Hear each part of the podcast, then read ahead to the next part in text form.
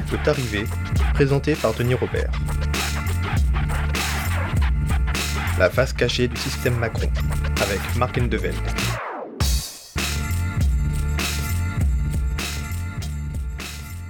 Marc Endeveld, je suis super contente de, de t'accueillir. On va se tutoyer.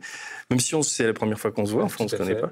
Mais on se connaît, enfin, moi, je te lis, je vois, je connais ton parcours. Euh, tu étais journaliste à, Marianne, tu as quitté Marianne. Avant, tu étais à. J'ai travaillé à Témoignage chrétien pendant trois ans. Et sinon, j'ai été euh, pigiste pendant neuf ans pour euh, des journaux très différents, du monde diplomatique à Capital, de Tétu à Témoignage chrétien, en passant par les Inrecuptibles. Donc, tu vois, c'est très large comme collaboration.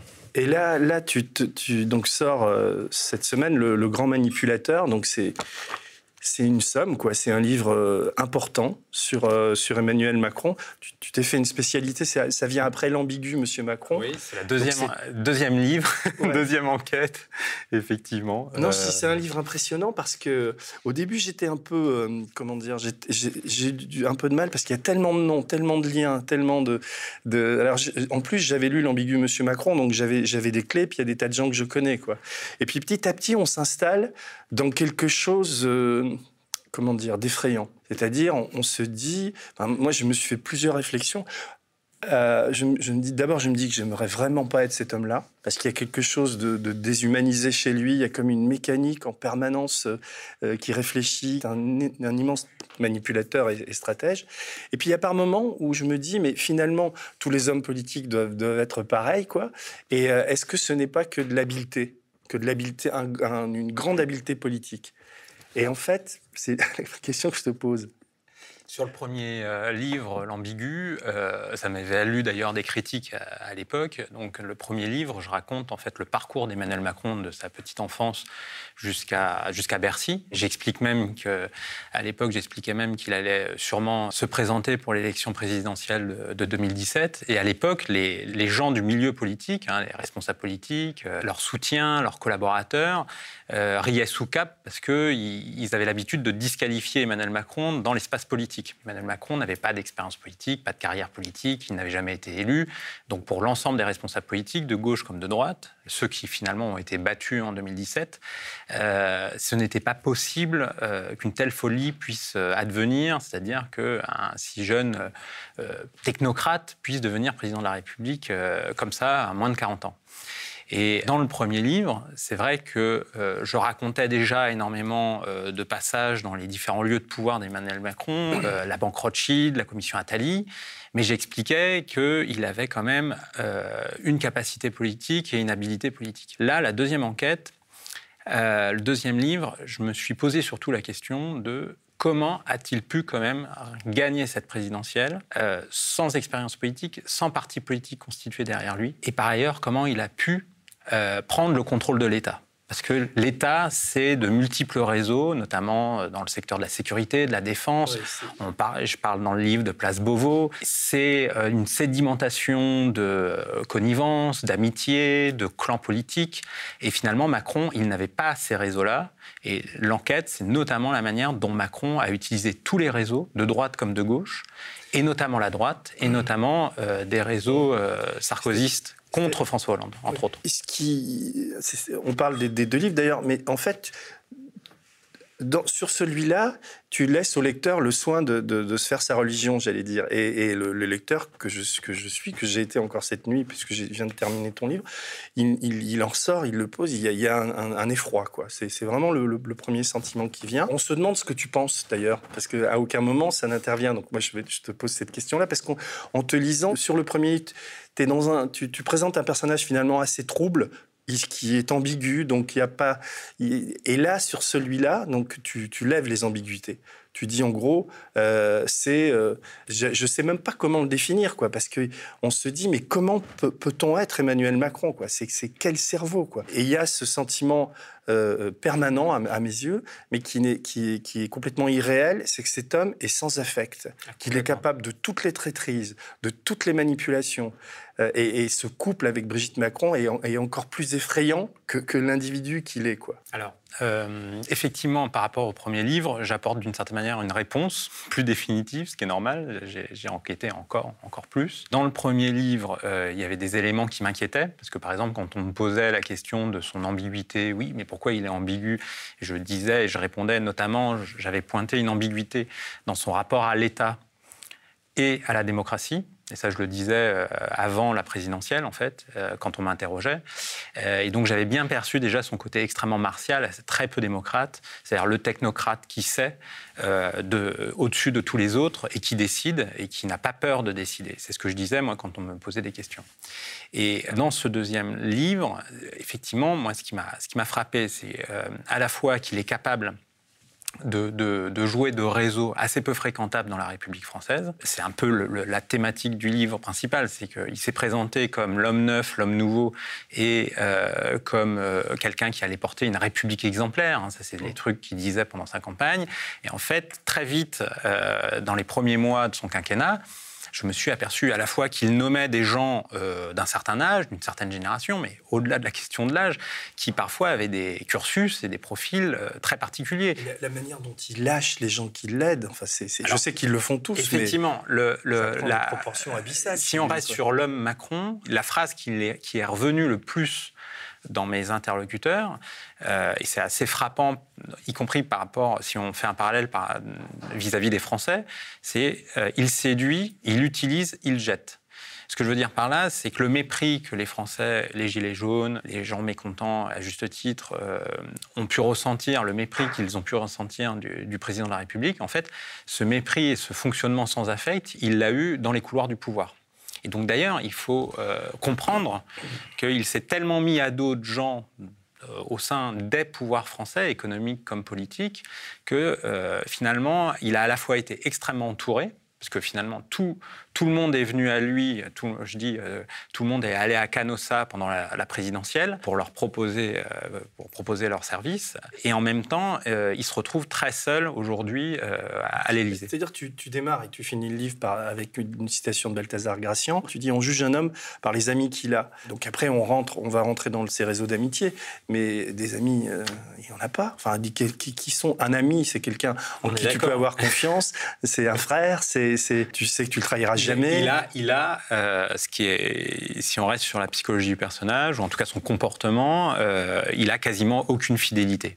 Mais ça, je le notais déjà sur le premier livre, c'est-à-dire, dans le premier livre, je disais justement, je notais, en dehors de son couple, il a quasiment aucun ami, ami véritable.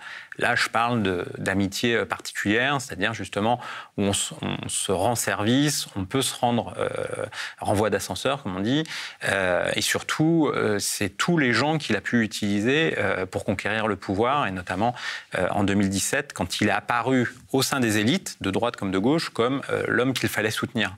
Parce qu'il faut se replacer dans l'élection dans particulière de 2017, où finalement Fillon, avec ses ennuis judiciaires, et Marine le Pen, euh, eh pour les élites politiques et économiques, Macron apparaissait comme le, sauveur, le seul choix possible, la seule alternative et donc notamment face à, Jean-Luc Mélenchon, qui euh, justement a une faiblesse, à mon avis, euh, par rapport à tout, tout le système que je décris, c'est qu'il n'a pas suffisamment de relais au sein même de l'État. Et ça, ça pose une question. Il n'est pas assez gentil, Mélenchon. Peut-être, mais euh, en tout cas, ça pose, ça pose une question dans, dans, dans, comment une autre politique va être possible dans les prochaines années si s'il n'y a aucun clan politique qui, qui, ont, qui a accès vraiment à l'État. J'ai vu cette semaine dans la, dans la presse, on a vu une image au match de la finale de la Coupe de France, Emmanuel Macron avec son frère, quoi, en complicité, etc. J'ai découvert qu'il avait un frère. Comment tout est de la com chez lui, je me suis même demandé parce qu'on a l'impression que là, on fait de la psychologie de bazar en parlant de ses amis, etc. Mais ce qu'il faut dire, c'est que quand on sent tout, ça, il n'y a pas dans ton, dans ton livre, il n'y a pas d'affect. Enfin, je veux dire, c'est un livre net, sans bavure, avec que des liens, que des histoires. Enfin, c'est ce qui est très impressionnant. Et donc, le propos que je tiens là, c'est pas, je le tiens après avoir lu le livre, quoi. Enfin, c'est, et, donc, quand je dis qu'on lui voit pas d'amis, et tous les amis qu'il a pu avoir ou les gens qui l'ont aidé, mais il les lâche dans des. Dans des... Par exemple, on, y viendra, mais je voudrais que tu, tu racontes là, Jouillet, Jean-Pierre Jouillet. Parce que lui, il trahit euh, Hollande pour aller chez Sarko, il trahit Sarko pour revenir chez Hollande. Et là, il, il trahit Hollande pour aller chez Macron. Mais Macron et, voilà. Enfin. Alors Jean-Pierre Jouyet, c'est un personnage extrêmement important dans, la carrière euh, technocratique et de pouvoir d'Emmanuel Macron parce que euh, donc il a été secrétaire général de François Hollande dans le précédent quinquennat. C'est un très haut fonctionnaire. On dit que c'est lui qui pendant des années a, dirigé un, très haut corps de, grands fonctionnaires de Bercy qui s'appelle l'inspection générale des finances. C'est les premiers à arriver à, la fin de l'ENA qui, accèdent à ce grand corps d'État, qui normalement est chargé de contrôler euh, les politiques économiques et financières de l'État, mais le plus souvent, ce corps d'inspecteurs des finances euh, permet d'abreuver les plus grandes entreprises du pays, donc c'est ce qu'on appelle le pantouflage, hein, le flou entre privé et public. Et Jouillet, effectivement, est dans ce, cette catégorie de hauts fonctionnaires euh, où droite et gauche aujourd'hui, vu que tout le monde partage dans ce secteur-là le néolibéralisme, tout le monde est d'accord finalement avec la politique économique, il est effectivement devenu euh, d'État euh, aux affaires européennes sous Nicolas Sarkozy. Et euh, il a aidé à de nombreuses reprises euh, Emmanuel Macron, notamment c'est lui en partie qui l'a poussé pour accéder à l'Élysée comme secrétaire général adjoint de François Hollande après 2012. C'est également lui qui a poussé auprès de François Hollande avec Manuel Valls, mais Jouillet a eu un rôle au moment de, l'accès de Macron à Bercy comme ministre. Et puis, comme je le, je le révèle dans, dans, le livre, il a également euh, là financé, enfin financé avec des chèques personnels, hein, tout à fait légal, mais euh, tout ça est tout à fait légal. Mais en tout cas, il a aidé Macron, y compris dans son ascension, dans les derniers mois du quinquennat de François Hollande. Donc c'est là où on peut dire, on peut se poser les questions de loyauté de, de Jean-Pierre Jougat à l'égard de bah, François Hollande. Non, mais ne, ne, fais pas que de poser la question. Il y a une absolue déloyauté. Ah mais oui. Alors, euh, Parce que généralement, j'ai l'impression, on, ne se connaît pas, mais tu très prudent finalement. le je, bouquin. Je suis toujours très prudent avec les là, faits. Euh, sort de cette prudence. tu balances quand même des. le bouquin, c'est une horreur. Enfin, les gens qui savent lire et qui lisent ça sur Macron. enfin, et je finis, je finis sur l'anecdote importante parce mm. qu'effectivement, donc Jouillet aide Macron à, à différents niveaux et à différents moments de son ascension. Et ce que je raconte dans le livre, c'est que quand Macron accède à l'Élysée, et depuis le début 2017, on aurait pu penser qu'il euh, serait resté en contact constant, alors que Jean-Pierre Jouyet est devenu quand même ambassadeur euh, enfin de France euh, à, doré, quoi. à, Londres, hein, donc c'est quand même un haut poste et un poste très important. Et en fait, depuis de, sa victoire de 2017, comme Jouyet, pour le coup, est resté en contact avec François Hollande, Macron a coupé totalement les ponts. C'est-à-dire que, le pauvre Jouillet lui envoie des SMS, lui laisse des messages. Je raconte tout un épisode où effectivement le pauvre Jouillet euh, envoie des SMS personnels. Bien évidemment, il y a toujours des contacts entre un ambassadeur euh, à Londres et les services de l'État, voire l'Élysée. Euh, là, il n'y a, pas de, a pas de débat. Il y a bien sûr des contacts, mais tous les SMS personnels que Jouillet a pu envoyer au président de la République, comme y compris au secrétaire général, Alexis Collère, finalement, Macron, ce que je raconte, c'est qu'il n'a pas du tout répondu. Euh, et Jouillet dans la compréhension. Je raconte une réunion qui a eu à l'Élysée en présence du président de la République et lui demande Mais alors, ça c'est une scène qu'on m'a rapportée, hein, je tairai ma source, mais il demande à ce moment-là à, Macron Mais as-tu reçu mes SMS Et Macron. Euh, bah, c'est tout le personnage qu'on a décrit. Macron, en fait, on pourrait dire, euh, si je parlais vulgairement, se fout de sa gueule. C'est-à-dire, il dit euh, non, non, j'ai Jean-Pierre, comment ça se fait? On va regarder, j'ai pas reçu. Et voilà, donc ça, c'est une scène qu'on m'a rapportée de quelqu'un très intégré dans, la Macronie et, très proche du couple Jouillet. Hein. Et euh, ce qui est aussi intéressant, c'est que Brigitte Macron continue de garder le contact avec la femme de Jean-Pierre Jouillet, Brigitte, Tétinger-Jouillet, qui est une très grande héritière. Hein, c'est la famille Tétinger, une très grande famille du capitalisme oui, je français. Suis sur elle dans mon enquête sur. Euh, voilà. Sur les prédateurs. Et voilà. Et donc Jouillet, c'est une puissance en soi qui est euh, entre les réseaux politiques et économiques de l'État français. Et, et Macron n'a pas hésité donc à l'utiliser totalement. Et finalement, depuis son élection, comme il est dans une perspective, je me suis fait tout seul, ça c'est, il n'a pas arrêté de dire ça, je me suis fait tout seul, je ne dois rien à personne, et il le disait notamment vis-à-vis de François Hollande, hein, qui était mm. aussi une très grande trahison politique d'une certaine manière, mais également personnelle. Ça, on comprend mieux d'ailleurs en te lisant la relation avec Hollande, ah comment, oui, tout à fait. comment Hollande s'est fait enfler, mais dans les, dans les grandes largeurs. Oui, il s'est fait enfler, les deux, les deux s'instrumentalisaient en fait, mais là on est vraiment dans des jeux de pouvoir. Oui, non, mais il y, en a, il y en a un qui passe pour le petit garçon, mais qui, qui, a, qui a 20 longueurs d'avance sur l'autre. Bien évidemment. Et Jouillet, on vient à lui parce que on se dit, bon, Jouillet, qui est, qui est quand même un, un long passage dans les hautes sphères de l'État, qui a quand même fait un certain nombre de trahisons. Là, avec Emmanuel Macron, on a l'impression, c'est pas uniquement ton livre, mais ce que je sais de lui, c'est qu'il avait un rapport assez paternaliste. Il avait de l'affection pour cet, homme. Voilà, à la fin de sa carrière, je sais pas quel âge a Jouillet, il a 70 ans, ouais, dans ces eaux-là. Il se dit, ah, j'ai peut-être enfin trouvé. Euh, enfin bon, quand on connaît l'histoire de Jouillet, on sait que c'est une histoire douloureuse aussi, mais il a trouvé un rapport euh, de, père à fils avec, l'autre, et l'autre, le, lendemain, enfin, c'est affreux, quoi. Enfin, je, moi, je, Jouillet, j'aurais démissionné. Enfin, quand on a un peu d'orgueil ou un peu de. Voilà, qu'est-ce que c'est que c'est ambassadeur à Londres? J'évoque le cas d'un autre personnage extrêmement important pour Emmanuel Macron, qui est euh, Henri Herman. Voilà, j'allais te parler de lui. C'est encore, c'est dans la gradation des, des, saloperies, appelons ça comme ça, humaines. Ça, c'est moi qui assume le, mot. Euh, moi, je euh, reste prudent. Henri Herman. Alors, les gens ne connaissent pas Henri Herman. il est très très important dans, dans, la carrière de, de, Macron. Henri il finance son mariage. Enfin, raconte. Henri Herman, c'est un personnage discret de la vie politique française, mais qui est extrêmement important. En fait, c'est ça a été le pionnier de l'industrie du, centre commercial en France. Hein. Il a construit son premier centre commercial à Grenoble dans les années 50 ou 60. donc il a, fait, il a constitué une fortune. Moi, dans, la première, dans le premier livre, je le présentais comme le Pierre Berger de la deuxième gauche. Pourquoi de la deuxième gauche?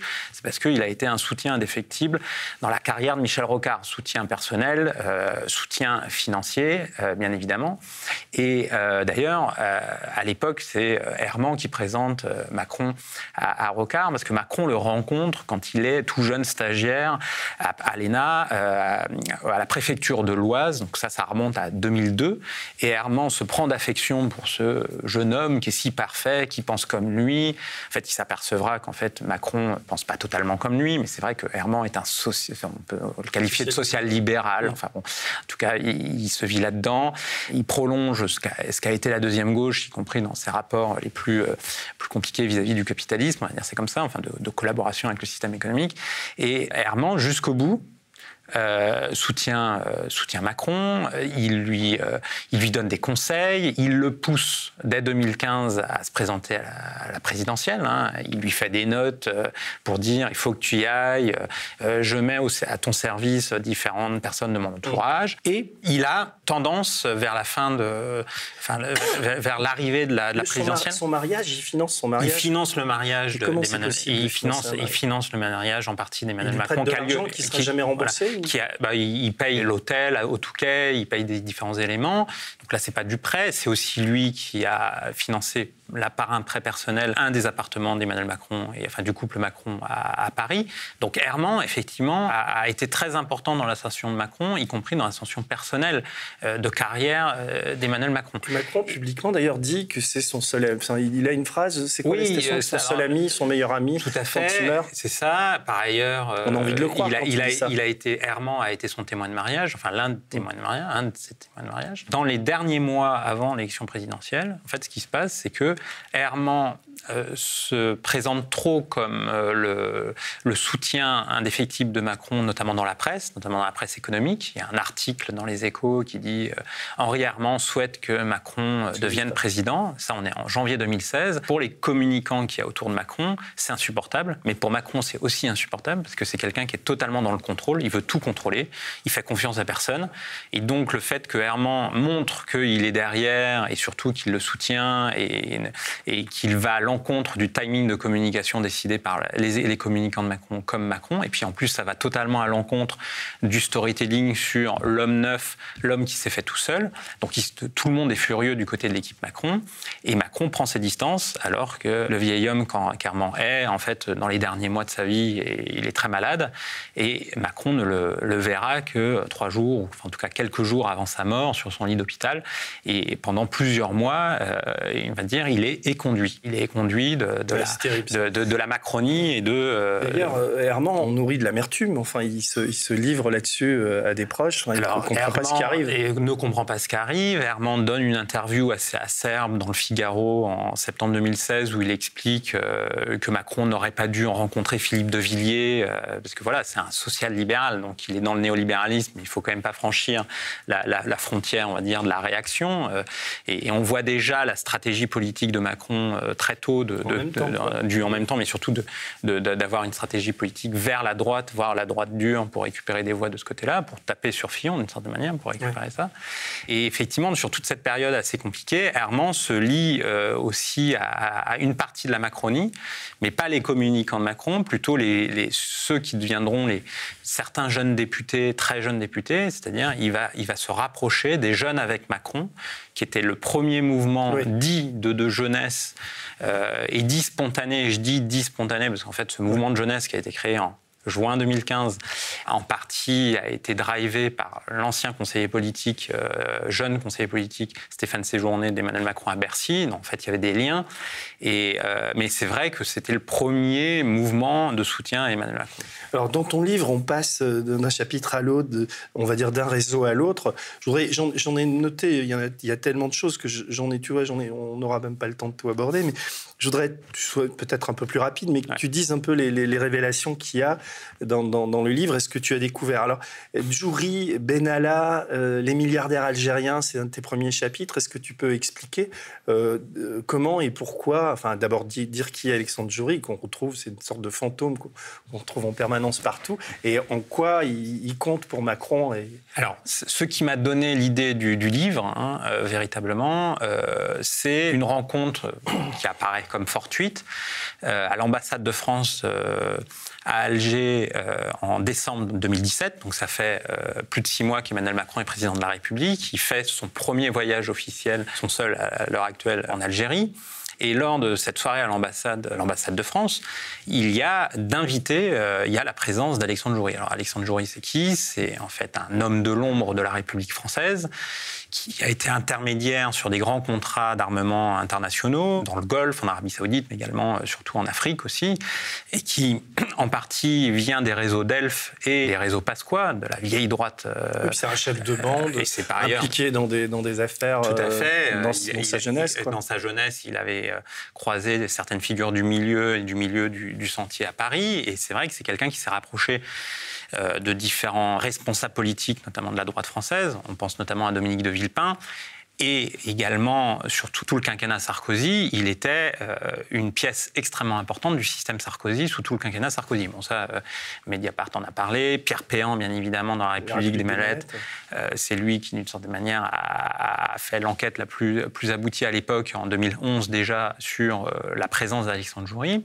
Et sous le quinquennat d'Hollande, Djouri avait euh, peu de relais dans le pouvoir parce qu'on va dire c'était pas les mêmes clans. Djouri, c'était plutôt la droite française, même si ce que je démontre dans le livre, ce que je montre, c'est que euh, souvent les, clans sont plus transversaux, qu'on veut bien le dire, entre la gauche institutionnelle et la droite institutionnelle. Si je peux me permettre une petite, petite, question, et on viendra après sur le lien avec Macron, parce que évidemment, à un moment, tu parles de, de Clearstream 2, d'ailleurs, et ça m'a particulièrement intéressé, as, page 80, 81, as deux, et je me suis dit, tiens, est-ce que, évidemment, pour moi qui ai vécu ça de l'intérieur, ça reste toujours mystérieux, et je pense que le personnage de, enfin, que Jury a joué un rôle là-dedans. Bien sûr. encore aujourd'hui, je m'interroge sur.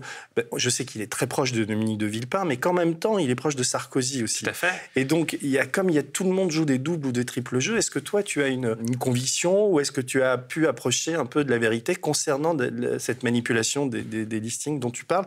Et il y a un autre personnage que j'ai découvert qui s'appelle Laurent Obadia qui mhm. apparaît à ce moment-là. Quoi. Tu mhm. peux expliciter? Alors là, tu vas dans les détails du livre, mais euh, effectivement, je raconte. Euh, c'est ce qui est passionnant dans le livre, c'est détails-là. Mais je reviens juste pour, euh, pour que les téléspectateurs, auditeurs euh, comprennent. Jury qui apparaît à l'ambassade de France, si je reviens sur ce point-là, c'est quelque chose d'assez euh, détonnant qui a été révélé à l'époque par le Canard enchaîné. On a dit à ce moment-là que le président de la République était très en colère. Mais moi, ce que je montre dans le livre, c'est que bah, finalement, il a quand même côtoyé énormément de réseaux proches de euh, Jury. Euh, moi, j'ai pas de conviction ni de fait pour montrer que euh, Jury a proposé ses services à Emmanuel Macron. Je pense qu'il l'a tenté à plusieurs reprises. Hein, d'ailleurs, c'est ce que je relate. Mais il a rencontré en Algérie ou même il avait des proximités en France, proches d'Alexandre Joury. Donc par exemple, Benalla. alors euh, Benalla qui a rencontré Joury à l'automne, en fait j'explique que potentiellement il pouvait l'avoir rencontré bien avant parce que euh, ils ont des connaissances euh, communes et pas, et pas et de nombreuses connaissances communes déjà et d'une, de deux euh, du côté du Quai d'Orsay. Emmanuel Macron a nommé euh, quelqu'un de peu connu du grand public, mais qui, a été le secrétaire général du Quai d'Orsay. Donc en fait, le ministre bis, c'est en fait la, la- la vraie personne qui s'occupe de l'administration du Quai d'Orsay, qui est un diplomate, un très grand diplomate, qui s'appelle Maurice Gourdeau-Montagne, Oui, mais qui est une figure de la Chiraki et qui a été directeur de cabinet d'Alain Juppé en 95, qui par ailleurs est très très proche, et il le reconnaît d'ailleurs tout à fait, très très proche ami d'Alexandre Joury, euh, Gourdeau-Montagne, qui était euh, une pièce maîtresse aussi durant le quinquennat Sarkozy. Et donc, ce que j'ai découvert, c'est qu'en fait, euh, Gourdeau-Montagne fait partie des premières nominations euh, de- d'Emmanuel Macron quand il arrive à l'Élysée. Il faut se rappeler que Dominique de Villepin avait soutenu euh, Macron pendant la campagne. Et donc, nommer Gourdeau-Montagne comme secrétaire général, euh, même si c'est un très grand diplomate, respecté au quai, c'était un signe, là aussi, assez étonnant, on va dire. Et c'est Gourdeau-Montagne qui invite Joury à l'ambassade de France. En tout cas, c'est comme ça que les choses ont été présentées par la suite. C'est comme ça que Gourdeau-Montagne lui-même l'a reconnu. Donc ça, c'est Gourdeau-Montagne. Et puis surtout, je reviens euh, effectivement et j'entre comme ça dans, le livre dès le début. Donc c'est un peu, euh, un peu costaud, on va dire, comme entrée. Surtout que je sais des choses que je ne peux pas écrire, tout simplement pour des questions de, de diffamation euh, et de preuves. Mais effectivement, je- j'explique que le voyage important, c'est le voyage qu'Emmanuel Macron a eu pendant l'élection présidentielle, c'est-à-dire le, voy- le voyage de 13 et 14 février, là où il fait des grandes déclarations sur euh, crime- le, le crime contre l'humanité qui a été la colonisation Algérie, mm. en Algérie. Bien évidemment, tout le monde a, a retenu ces grandes déclarations, donc euh, d'une certaine manière, euh, je, moi, sur le plan personnel, je suis d'accord, mais euh, il a fait ces grandes déclarations-là, et en fait, toute mon enquête, enfin une partie de l'enquête sur ce chapitre-là, c'est de montrer qu'il a rencontré énormément de réseaux d'affaires algériens franco-algériens lors de ce voyage, et notamment deux grandes figures du patronat algérien qui sont aujourd'hui d'ailleurs, depuis les événements en Algérie actuellement, en prison. Il a rencontré longuement Ali Haddad, qui a été le patron des patrons euh, algériens euh, d'une structure qui s'appelle le Forum euh, euh, économique Ali Haddad, très proche de la famille Bouteflika et du frère Saïd Bouteflika, et il a rencontré un autre milliardaire qui s'appelle Issa Rebrab, qui lui était des pas dans le même rencontres, on ne sait pas s'il y a eu du financement, etc. Il y a, il y a Non. des suspicions, il y a des... Il y a, il y a, euh, moi, euh, je ne le mets pas, je ne peux pas euh, le démontrer.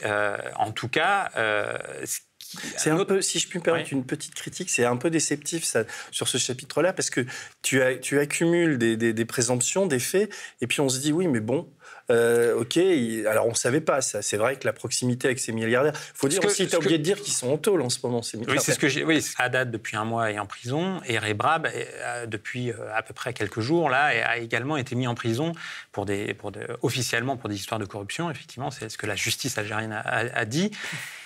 Euh, Ce que je note dans ce chapitre-là, c'est que je me demande pourquoi Emmanuel Macron, candidat à la présidentielle, rencontre ces grands milliardaires algériens ou ces grands représentants du grand patronat algérien, très très proches du pouvoir euh, algérien. Euh, pourquoi il, il prend autant de temps avec eux, alors que c'est pas forcément les personnalités, euh, on va dire, les plus modernes. Qu'après, Tu as une hypothèse? Alors, l'hypothèse, c'est qu'il y a eu, euh, ça je le sais, euh, il y a eu des dons légaux euh, qui ont été faits dans le milieu franco-algérien, parce qu'il y a eu une soirée lors de ce voyage-là, comme dans ses déplacements à Londres, ou au Liban, ou à New York, c'est-à-dire d'une manière indifférenciée, euh, il a fait sa campagne euh, à ce moment-là auprès euh, des expatriés ou des franco-algériens ou même des Algériens, et qu'on était dans une période, ça c'est un autre épisode du livre que je raconte avec détail, c'est qu'on était à une période de la, de, la, de la campagne où en réalité, contrairement à l'image d'Épinal qu'on pouvait avoir, en fait Emmanuel Macron a eu des difficultés financières pendant sa campagne, c'est-à-dire que les collectes de fonds qui ont été médiatisées en 2016, fin 2016, il n'avait récupéré que 5 millions d'euros.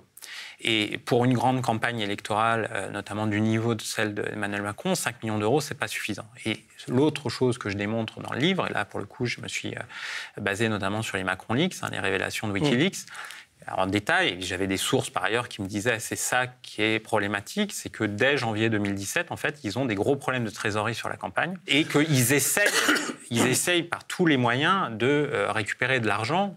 Donc ça, c'est aussi une autre euh, révélation du livre, c'est que les finances, enfin, ce que j'appelle les financiers, en tout cas les gens qui ont travaillé sur le financement euh, de la campagne de François Hollande, comme par exemple Jean-Jacques Augier, un homme d'affaires, vient à la rescousse pour essayer d'aider Macron, mais ce que j'ai découvert et ce que j'essaie de raconter, c'est que là, pour le coup, tous les réseaux euh, de la République se sont mis euh, au service de Macron. Je voudrais qu'on n'oublie pas de parler d'Obadia et tout ça, mais l'image que j'avais, surtout après avoir lu euh, différents livres, dont, Le Crépuscule, c'était que je pensais un peu naïvement qu'avec des amitiés aussi fortes, d'ailleurs tu en parles dans le livre que, celle de Bernard Arnault, on y reviendra, ou, surtout Xavier Niel, ces, milliardaires, il n'avait aucun problème de, de financement. Ces gens-là, plus les réseaux Rothschild, à coût de 7500 euros, ils pouvaient facilement trouver les ronds. C'est tout le paradoxe de ce qui s'est passé pendant la campagne. C'est-à-dire que je ne mets pas de côté non plus euh, les liens ou soutiens qu'il a pu avoir euh, dans le grand patronat français euh, de la part de très grands patrons. Et effectivement. Je, peux faire une remarque parce que c'est complètement lié à ça. Je me, je me suis demandé ce type étant tellement machiavélique et stratège, etc., que, y compris, il pouvait simuler des difficultés de, financement en sachant très bien qu'il allait, qu'il allait trouver le blé à la fin. Enfin, tu vois, le, euh, j'ai tellement une défiance à son égard et, je suis tellement conscient de sa force de communication et de manipulation qu'on peut même croire ça. Alors déjà, c'est pas du tout ce qu'ils ont raconté en termes de communication, hein, même s'ils ont truqué, ils ont truqué l'équipe de communication a truqué les chiffres pendant la campagne parce qu'ils ont dit par exemple qu'ils avaient moins de fric que prévu, mais là on était sur des, plafonds plus, plus, plus, plus élevés, enfin des, niveaux plus élevés quand ils ont communiqué à partir du mois de mars. Et après, euh, l'autre élément, c'est que là j'arrive quand même dans la boîte noire de la campagne. Et euh, en fait il a eu euh, le soutien de puissance financière quand même pendant la campagne pour le déblocage de ces prêts bancaires. Parce qu'en fait, ce qui s'est passé, pourquoi ils ont eu un problème de trésorerie, et notamment des euh, sociétés de courtage d'assurance très peu connues du grand public, qui lui a permis de garantir sur le plan personnel des prêts auprès de deux banques, la Banque populaire euh, Caisse d'épargne, BPCE, euh, qui était contrôlée à l'époque par François Perrol, mmh. ancien secrétaire général de Sarkozy, et également le Crédit Mutuel, qui est un client de la Banque Rothschild et l'un des grands banquiers soutien de, Macron chez la Banque Rothschild, qui est le, banquier François Henrot. Mais donc il a réellement eu des difficultés? Il a réellement eu des difficultés sur quatre mois, entre janvier et avril, parce qu'en fait les prêts bancaires qu'il a eus, parce qu'il n'avait pas de parti politique, parce qu'il n'avait pas de fonds dans ce parti politique, comme les autres partis politiques. Parce que ce qu'il faut savoir, c'est que tous les partis politiques, euh, même les plus installés, ont des problèmes de négociation de prêts avec euh, leur banque habituelle. Et bien évidemment, c'est plus facile, et ça a été plus facile pour, le Parti socialiste, de négocier un prêt. Mais euh, pour quelqu'un qui n'avait pas de parti politique et qui ne disposait pas de fonds suffisamment importants, il, y a eu un problème pendant la campagne, c'est qu'ils ils avaient euh, voulu euh, utiliser plus vite et plus rapidement l'argent des prêts bancaires, et en fait les prêts bancaires ont été accordés euh, sur la fin, c'est-à-dire à, à peine une dizaine, une vingtaine de jours avant le premier tour. Et sur cette période-là, très sensible et très tendue, c'est ce qui explique pourquoi d'autres journalistes ont découvert, à juste titre, que les prestations de certains prestataires durant la campagne, euh, les loueurs de salles, les prestataires techniques. Moi, j'explique par exemple que l'imprimeur d'En Marche pendant la campagne a été en fait l'imprimeur historique du Parti socialiste. Et tous ces prestataires-là ont accordé des ristournes ou des avances réduites euh, à zéro Mmh. Euh, alors même que mm, d'habitude, par exemple, dans le cas de l'imprimeur, l'imprimeur du Parti socialiste, qui a même travaillé pour Benoît Hamon pendant la campagne, habituellement, sur les précédentes campagnes, je pense notamment à François Hollande, ça s'est marqué noir sur blanc sur des mails, eh bien, euh, il avait négocié un million d'euros d'avance. Et bien là, dans le cas de l'équipe Macron, il a accepté zéro avance jusqu'à euh, jusqu'à la, possibilité de se faire payer à la, fin de la campagne. Donc là, moi, j'apporte les pièces que je peux prouver. Je dis que oui, il y a eu des difficultés financières Et pourquoi par rapport euh, au grand patronat et à ces grands patrons comme Bernard Arnault, Xavier Niel, c'est que ces grands patrons, ils n'ont pu, dans le cadre de la loi française, financer Macron que d'une manière légale, totalement. Et donc, ils n'ont pu que, donner, que... donner euh, selon le plafond, euh, des dons privés de 4 600 euros aux candidats et de 7 500 euros, 7 500 euros aux, aux, partis politiques. Et ça, ça pose la question du financement de la vie politique française, parce que, en réalité, les propositions, par exemple, de François Bayrou euh, de, créer une banque de la démocratie qui n'a pas du tout été euh, reprise par Emmanuel Macron, bah, c'est une idée qui devrait se poser parce que pour que les partis politiques aient plus facilement des prêts et un financement avant la campagne et mmh. pas attendre uniquement le remboursement. Et moi, j'ai énormément travaillé sur le dossier Big Malion euh, euh, après 2012 euh, qui concerne Nicolas Sarkozy. Effectivement, il faut se rappeler aussi que Nicolas Sarkozy, avant même la campagne de 2007 avec les soupçons de financement libyen, en 2012, Nicolas Sarkozy a quand même dépassé totalement les plafonds de campagne de, financement de sa campagne parce qu'en fait, il a fait une campagne qui, lui a coûté entre 50 millions et 60 millions d'euros. alors que les c'est énorme, alors que les plafonds sont à, 21 millions d'euros sur les deux tours. Et puis il s'en est encore sorti. Et, oui, enfin, la, justice continue. Euh, continue D'ailleurs, tu parles de la justice, mais rapidement, parce que j'ai initié l'histoire de Badia alors, je reviens, je reviens. Et derrière ça, il y a la police, Sarkozy, euh, Squarcini. Oui, alors ça, c'est tout, c'est tout un, c'est tout un chapitre que je fais sur euh, à la fois le contrôle de l'appareil policier de Place Beauvau, de la DGSI, euh, des services de renseignement en général, euh, qui historiquement, ces dernières années, ont été contrôlés par la droite française et notamment par Sarkozy. Euh, malgré plus de dix ans de discours anti-Sarkozy sur le plan politique, malgré le quinquennat de François Hollande, François Hollande, ce que je mène au début du chapitre, n'a pas réussi, n'a pas eu la volonté, n'a pas eu suffisamment d'hommes, mais c'est pas tout à fait vrai, pour totalement nettoyer, entre guillemets, les réseaux sarkozystes à la place Beauvau. En fait, ce que je rapporte par ailleurs, c'est que Macron n'avait pas de réseau à Place Beauvau. Police, À police, il avait très peu de réseaux de police. Et comme d'habitude, il n'a pas eu le temps de créer ces réseaux pour contrôler le ministère de l'Intérieur. Donc il a utilisé différents réseaux, des réseaux de gauche plutôt dans les réseaux de, Pierre, Pierre Jox, ancien ministre euh, de l'Intérieur et de la Défense de François Mitterrand. Et alors c'est Jox et ses affidés, entre guillemets, ses, bébés, c'est les bébés Jox, on va dire. Donc il a utilisé ce réseau-là sur la gauche, mais il a surtout aussi utilisé euh, une, des réseaux de droite. Donc c'est pour ça quand même, euh, Patrick Stroda, qui est actuellement directeur de cabinet euh, à l'Élysée est quand même un chiracien pur sucre. Plus, personne ne le commente. Parce que c'est le point central de l'enquête, c'est que, en fait, pour contourner les partis politiques traditionnels qui étaient le PS et euh, les Républicains, il, pour contourner les quadras et les quinquas de ces partis politiques, il a à la fois utilisé des jeunes pieds nickelés qui n'avaient aucune expérience politique entre, allez, entre 25 et 35 ans, que ce soit des jeunes conseillers maintenant à l'Élysée ou qui sont partis, ou des jeunes députés qu'on peut voir sur les plateaux télé, des gens dont on estime quand même le peu d'expérience politique tous les jours. C'est tous des idéologues, c'est des gens qui sont mus par leur seule ambition. Tout à fait. C'est l'air du vide. Enfin, c'est affligeant. C'est donc ils sont dans bref, on pourrait en reparler des heures, mais euh, voilà. donc, il a utilisé ces, il a utilisé ces jeunes-là et il a utilisé les, des, personnalités très vieilles de la Ve République. Donc, euh, bon, et, voilà. Euh, en fait, ce qui est très intéressant sur, sur un sujet comme celui-là, quand même, dans cette société spectaculaire, qu'on, le, fait de voir ces, ces, jeunes trentenaires, on se dit, mais ils sortent d'où, quoi? Et on comprend en, lisant le livre, comment euh, arrive au pouvoir Emmanuel Macron, en, te lisant, on comprend comment on a, pu voir émerger cette génération de, moi je les appelle, ils sont décérébrés, quoi. Ils ne sont, motivés que par leur seule ambition et euh, ils ont une, vision du monde hyper libérale et ils trichent en permanence, quoi.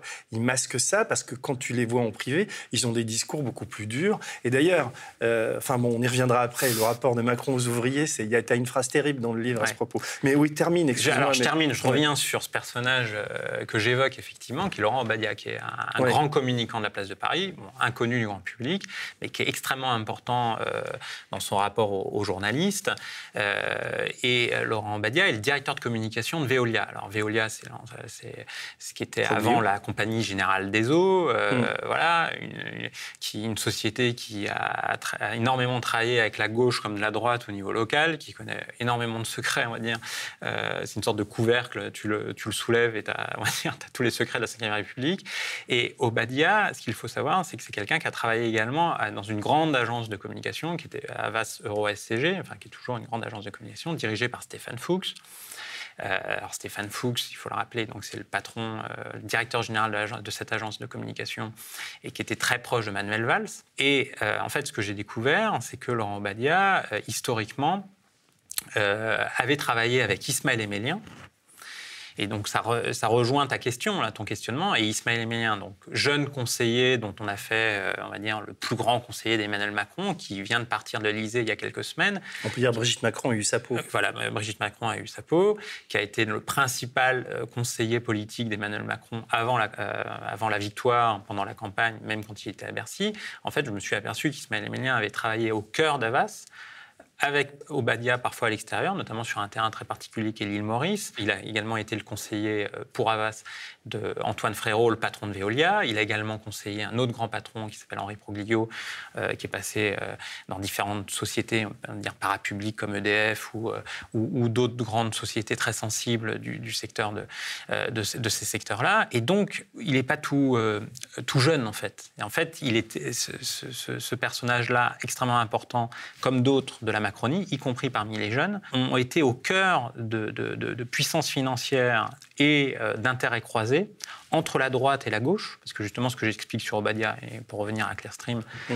aussi, c'est que c'est un personnage qui est à la fois entre des réseaux de droite euh, et notamment assez proche de Bernard Squarcini dans le monde du renseignement, mais également proche d'une partie de la Et ça, c'est une phrase que, euh, assez justifiée d'un de mes interlocuteurs. finalement, la Macronie, le en même temps macroniste, a rassemblé, dixit mon interlocuteur, les pires turpitudes de la Sarkozy et euh, celle d'une partie de la Strauss-Kahn. Et euh, c'est aussi ça ce que je montre et ce que j'essaye de démontrer à travers l'ouvrage, c'est que le en même temps, entre guillemets, euh, macronien a permis à tous ces réseaux transversaux dans les secteurs de défense, du renseignement, que donc le journaliste que tu connais, Antoine Payon, m'a qualifié d'état de, profond et de cogestion de l'état profond par Macron et Sarkozy. Et, aussi, ce que je montre, c'est que le rapprochement de Macron avec Nicolas Sarkozy ces derniers mois n'est pas uniquement euh, le fait d'un intérêt politique euh, pour embêter euh, les petits camarades de Nicolas Sarkozy sur la droite ou pour même, on va dire, être sympathique avec Nicolas Sarkozy qui a quand même quelques ennuis judiciaires. Non, la vraie raison du rapprochement de Nicolas Sarkozy avec Emmanuel Macron, c'est qu'Emmanuel Macron, par son parcours et ses soutiens à utiliser une partie euh, de l'infrastructure politique euh, et logistique de euh, Nicolas Sarkozy et de la droite française. Donc on peut revenir sur des grands patrons, bien évidemment Bernard Arnault, qui a longtemps été un patron qui a soutenu Nicolas Sarkozy, puis qui voulait soutenir Alain Juppé et qui finalement a soutenu Emmanuel Macron. Mais il y a tout un tas d'autres exemples qui montrent que Emmanuel Macron, étant passé par la banque Rothschild, notamment, a été en contact d'une bonne partie du capitalisme euh, français qui soutenait traditionnellement la droite française. Alors, tu me parles de Bernard Arnault, je voudrais vraiment qu'on revienne là-dessus, parce que, encore une fois, dans Crépuscule, euh, Juan Branco, on parle beaucoup, mais là, il y a une information que, je n'avais pas et qui, j'allais dire, est encore pire euh, sur l'aspect manipulation de, Macron, la manière dont il cache ses, relations avec les milliardaires et dont il a construit bien avant ce qu'on imagine son ascension. Tu dis qu'en juin 2012, Bernard Arnault aurait dit à comment, Christophe Girard, qui est un de ses salariés, enfin qui écrit Girard, c'est l'adjoint au maire de Paris, qui, bosse à LVMH, non Alors, Christophe Girard euh, a été euh, adjoint au maire de Bertrand de, Delanoë, euh, adjoint au maire à la culture. ensuite, il a été maire du, 4e arrondissement à Paris. Et il est de nouveau adjoint au maire, là, cette fois-ci, de Anne Hidalgo à la mairie de Paris. Et pendant très longtemps, ce n'est plus le cas depuis un an ou deux ans, je crois, ou non, depuis le rachat de Bernard Arnault par le Parisien. On comprend pourquoi. Eh bien, depuis cette période-là, euh, il ne travaille plus pour LVMH mais, et pour Bernard Arnault, mais il a été l'un des proches conseillers de Bernard Arnault pendant 12-15 euh, ans. Donc lui, il te, te dit, enfin, tu, tu le cites pas, mais on comprend que c'est lui ta source. C'est un propos euh, mm. rapporté, effectivement, parce que alors ça, c'est euh, quelque juin chose. Juin 2012. Hein. C'est juin 2012. C'est un propos rapporté, mais euh, c'est cinq ans avant l'élection. Tout à fait. Arnaud dit à Girard qu'il faut soutenir Macron, alors que Macron était encore à l'Élysée. Il était quoi, secrétaire alors, adjoint il était, alors, il venait d'être nommé secrétaire général adjoint à l'Élysée. Mm. Et en fait, ce qu'il faut comprendre, il faut se replacer dans le contexte. En fait, on est en juin 2012. Hollande vient d'arriver à l'Élysée et il engage, tant bien que mal, euh, la fameuse réforme fiscale sur les 75%, sur la dernière ah tranche, ah les plus riches. Et ça, ça rend fou tous les milliardaires, 75%. Mm. Il faut, encore rappeler que 75%, c'est enfin, bon, les impôts, hein, donc euh, c'est mm. pas, et c'est pas 75% de, tout ce qui, de tous les revenus qui touchent, hein, euh, parce mm. que des fois, même dans les médias, on relaie ces, ces contre-vérités. Donc c'est la dernière tranche, et puis voilà. Bon.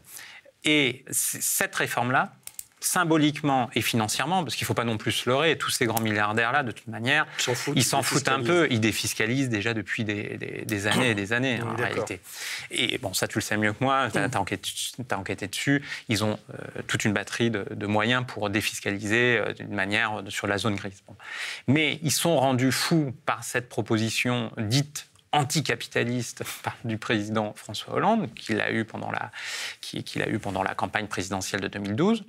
Et à l'Élysée, tous ces grands patrons, enfin une partie de ces grands, patrons, se raccrochent à l'individu qui apparaît le plus pro-business, pour reprendre une, formulation de Manuel Valls, qui est le secrétaire général adjoint à l'époque, euh, Emmanuel Macron. Non, mais juin Et juin 2012, je reviens à, cette phrase étonnante, effectivement, Bernard Arnault dit à euh, Christophe Girard, donc, qui à l'époque était son salarié, tout en étant euh, donc un, responsable politique de gauche à la mairie de Paris, il dit les choses suivantes. En gros, euh, je le fais de mémoire, mais euh, François Hollande et Jean-Marc Ayrault ne comprennent décidément rien à l'économie, mais je connais un jeune homme très bien à l'Élysée, c'est Emmanuel Macron, il faut l'aider. Alors cette phrase, c'est un propos rapporté dans le livre. En réalité, ces derniers jours, avec la publication du livre, et je reviendrai peut-être de la difficulté de faire cette enquête, euh, Christophe Girard m'a donné l'autorisation de sourcer ce propos rapporté. Donc Christophe Girard confirme bien que c'est bien euh, Bernard Arnault qui lui a dit ça. Dans ce que j'ai compris, c'était une discussion au téléphone en juin 2012. Donc Bernard Arnault téléphone à Christophe Girard en juin 2012 et dans une conversation vraisemblablement informelle, dit tout le bien qu'il pense d'Emmanuel Macron, qu'il connaît donc à l'époque. Voilà, j'allais y venir. Voilà, qu'il connaît à l'époque. Ça, c'est une confirmation que j'ai dans l'enquête. Et c'est vrai que moi, Parce tu parlais de, ma de mon premier livre tu parlais du premier livre et de ma première enquête, qui était déjà très sérieuse, où j'avais mm. rencontré énormément de gens, plus d'une centaine de personnes, y compris. en 2014, le rencontre, non? C'était plus compliqué ça. Je mm. disais que, dans, le premier livre, je disais que Emmanuel Macron avait croisé Xavier Niel au moment du rachat du Monde en 2010. Donc il y a tout un, tout un, mm. tout un épisode que je relate en, détail. Et qu'il avait effectivement, euh, et ça c'était les propos de Niel quand je l'avais interrogé, déjeuné avec Emmanuel Macron et, sa femme euh, et leurs épouses respectives à Los Angeles en août 2014 et qu'à ce moment-là, euh, Niel avait permis à, Macron de rencontrer une bonne partie des grands patrons de la, Silicon Valley. Ça, c'est un moment important. Et alors, il faut rappeler quand même ce détail très important, c'est que l'épouse de Xavier Niel est Delphine Arnaud, donc euh, une des filles de Bernard Arnault, enfin, de son premier mariage. Et donc, dans cette histoire de famille, euh, on, pensait euh, jusqu'à présent euh, que finalement Bernard Arnault avait rencontré Emmanuel Macron après Xavier Niel. Ouais. Voilà. Et en réalité, mm. c'est avant. Et c'est avant, bien avant, pour, euh, avec différents canaux de rencontres. Donc Brigitte Macron était, était prof Alors Brigitte Macron a été effectivement prof entre 2007 et euh, juin 2015 dans un établissement scolaire, j'en parle dans le premier ouvrage, euh, qui s'appelle Franklin, qui est un établissement scolaire privé de l'Ouest parisien, dans le 6e arrondissement, extrêmement, entre guillemets, élitiste, enfin, surtout pour le portefeuille. Hein. et, et Brigitte Macron enseigne là. Et il y a toute une partie de l'establishment économique de droite parfois, et même parfois de gauche, qui, met, euh, qui mettent leur progéniture à Franklin. Dont Arnaud. Dont Arnaud, dont les enfants Arnaud. Et euh, Brigitte Macron a bien été enseignante de, des enfants Arnaud, et elle a rencontré à cette occasion-là, parce qu'on est dans une école où on rencontre énormément les parents d'élèves, c'est normal, euh, ils payent la scolarité de leurs enfants, donc il y, y, a de multiples liens possibles, imaginables à ce moment-là, et, et c'est une des raisons pour laquelle Emmanuel Macron et sa femme rencontrent très rapidement le couple Arnaud. Et par ailleurs, il faut aussi rappeler que quand il était à la même période banquier chez Rothschild, j'en ai eu confirmation de source de chez Rothschild, de toute manière, dans ce petit monde du capitalisme français, hein, euh, eh bien, euh, David de Rothschild, l'un des héritiers famille Rothschild et qui contrôle la banque Rothschild, euh, est très très proche de, Bernard Arnault. Mais je pense que, enfin je pense, je le sais, que le, lien qui a permis au couple Macron de rencontrer Bernard Arnault le plus rapidement possible, ça a été euh, ça a été Franklin. Ça, c'est vrai, ça m'a été confirmé par différentes personnes. Et ça, c'est très important parce que euh, Bernard Arnault, euh, propriétaire de presse, Bernard Arnault, un, enfin, plus grosse fortune française, hein, mmh. plus grosse fortune française, quatrième fortune mondiale, c'est quelque chose d'énorme, a été intéressé par le parcours d'Emmanuel Macron.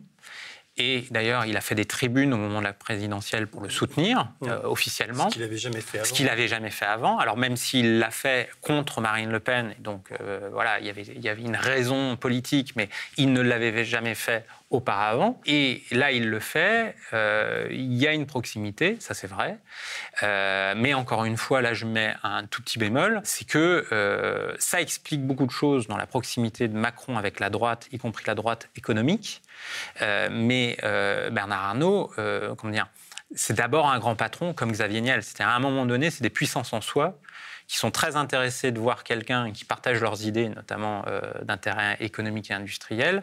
Mais euh, sur la période de la campagne présidentielle de 2017, il y avait aussi d'autres grands patrons qui soutenaient plutôt Fillon. Donc, par exemple, Martin Bouygues a plutôt soutenu euh, Fillon. Alors là, je relate tout un épisode, c'est sur la téléphonie mobile quand Macron a été ministre de l'économie. C'est que, comme ministre de l'économie, Macron a plutôt donné raison à Niel et à Drahi, euh, c'est-à-dire qu'il voulait quatre opérateurs téléphoniques, et ça ne faisait pas les affaires de Bouygues. Et donc Bouygues en a eu un ressentiment, mais on va dire d'intérêt mmh. euh, personnel, en plus d'être l'ancien, euh, alors je ne sais plus, enfin très proche de la famille Sarkozy, il a été le parrain de ses enfants. Sauf que quelque chose qui a été très peu documenté, parce que toute la presse française a parlé de ces oligarques au moment du Fouquet de Nicolas Sarkozy. Et le discours qu'on a eu dans la presse française sur les oligarques, euh, ou les grands patrons, appelons-les comme ça, a été focalisé sur Sarkozy, président des riches, copain des grands patrons. Et c'était le discours du Parti socialiste à l'époque. Ce que je peux vous dire d'ailleurs, te dire, c'est que euh, moi, au début, si je me suis aussi intéressé à Emmanuel Macron très tôt, hein, je fais ma première enquête en 2014, c'est aussi parce que je m'étais intéressé aux relations entre François Hollande et les grands patrons. Je vais te proposer quelque chose. Là, on est au cœur d'un débat démocratique. On est au cœur de, la captation d'une démocratie euh, euh, par des milliardaires. Et on est euh, l'histoire que tu racontes, c'est-à-dire que on avait avalé des couleurs avec François Hollande, on sentait tout ça. Le président des riches, Sarkozy, on l'a vu dans, sur le yacht de Bolloré, etc. Mais c'était des petits garçons à côté de ce que nous préparait Emmanuel Macron. Donc on va, on va s'arrêter là pour, pour, pour, ce soir et on reprend tout de suite.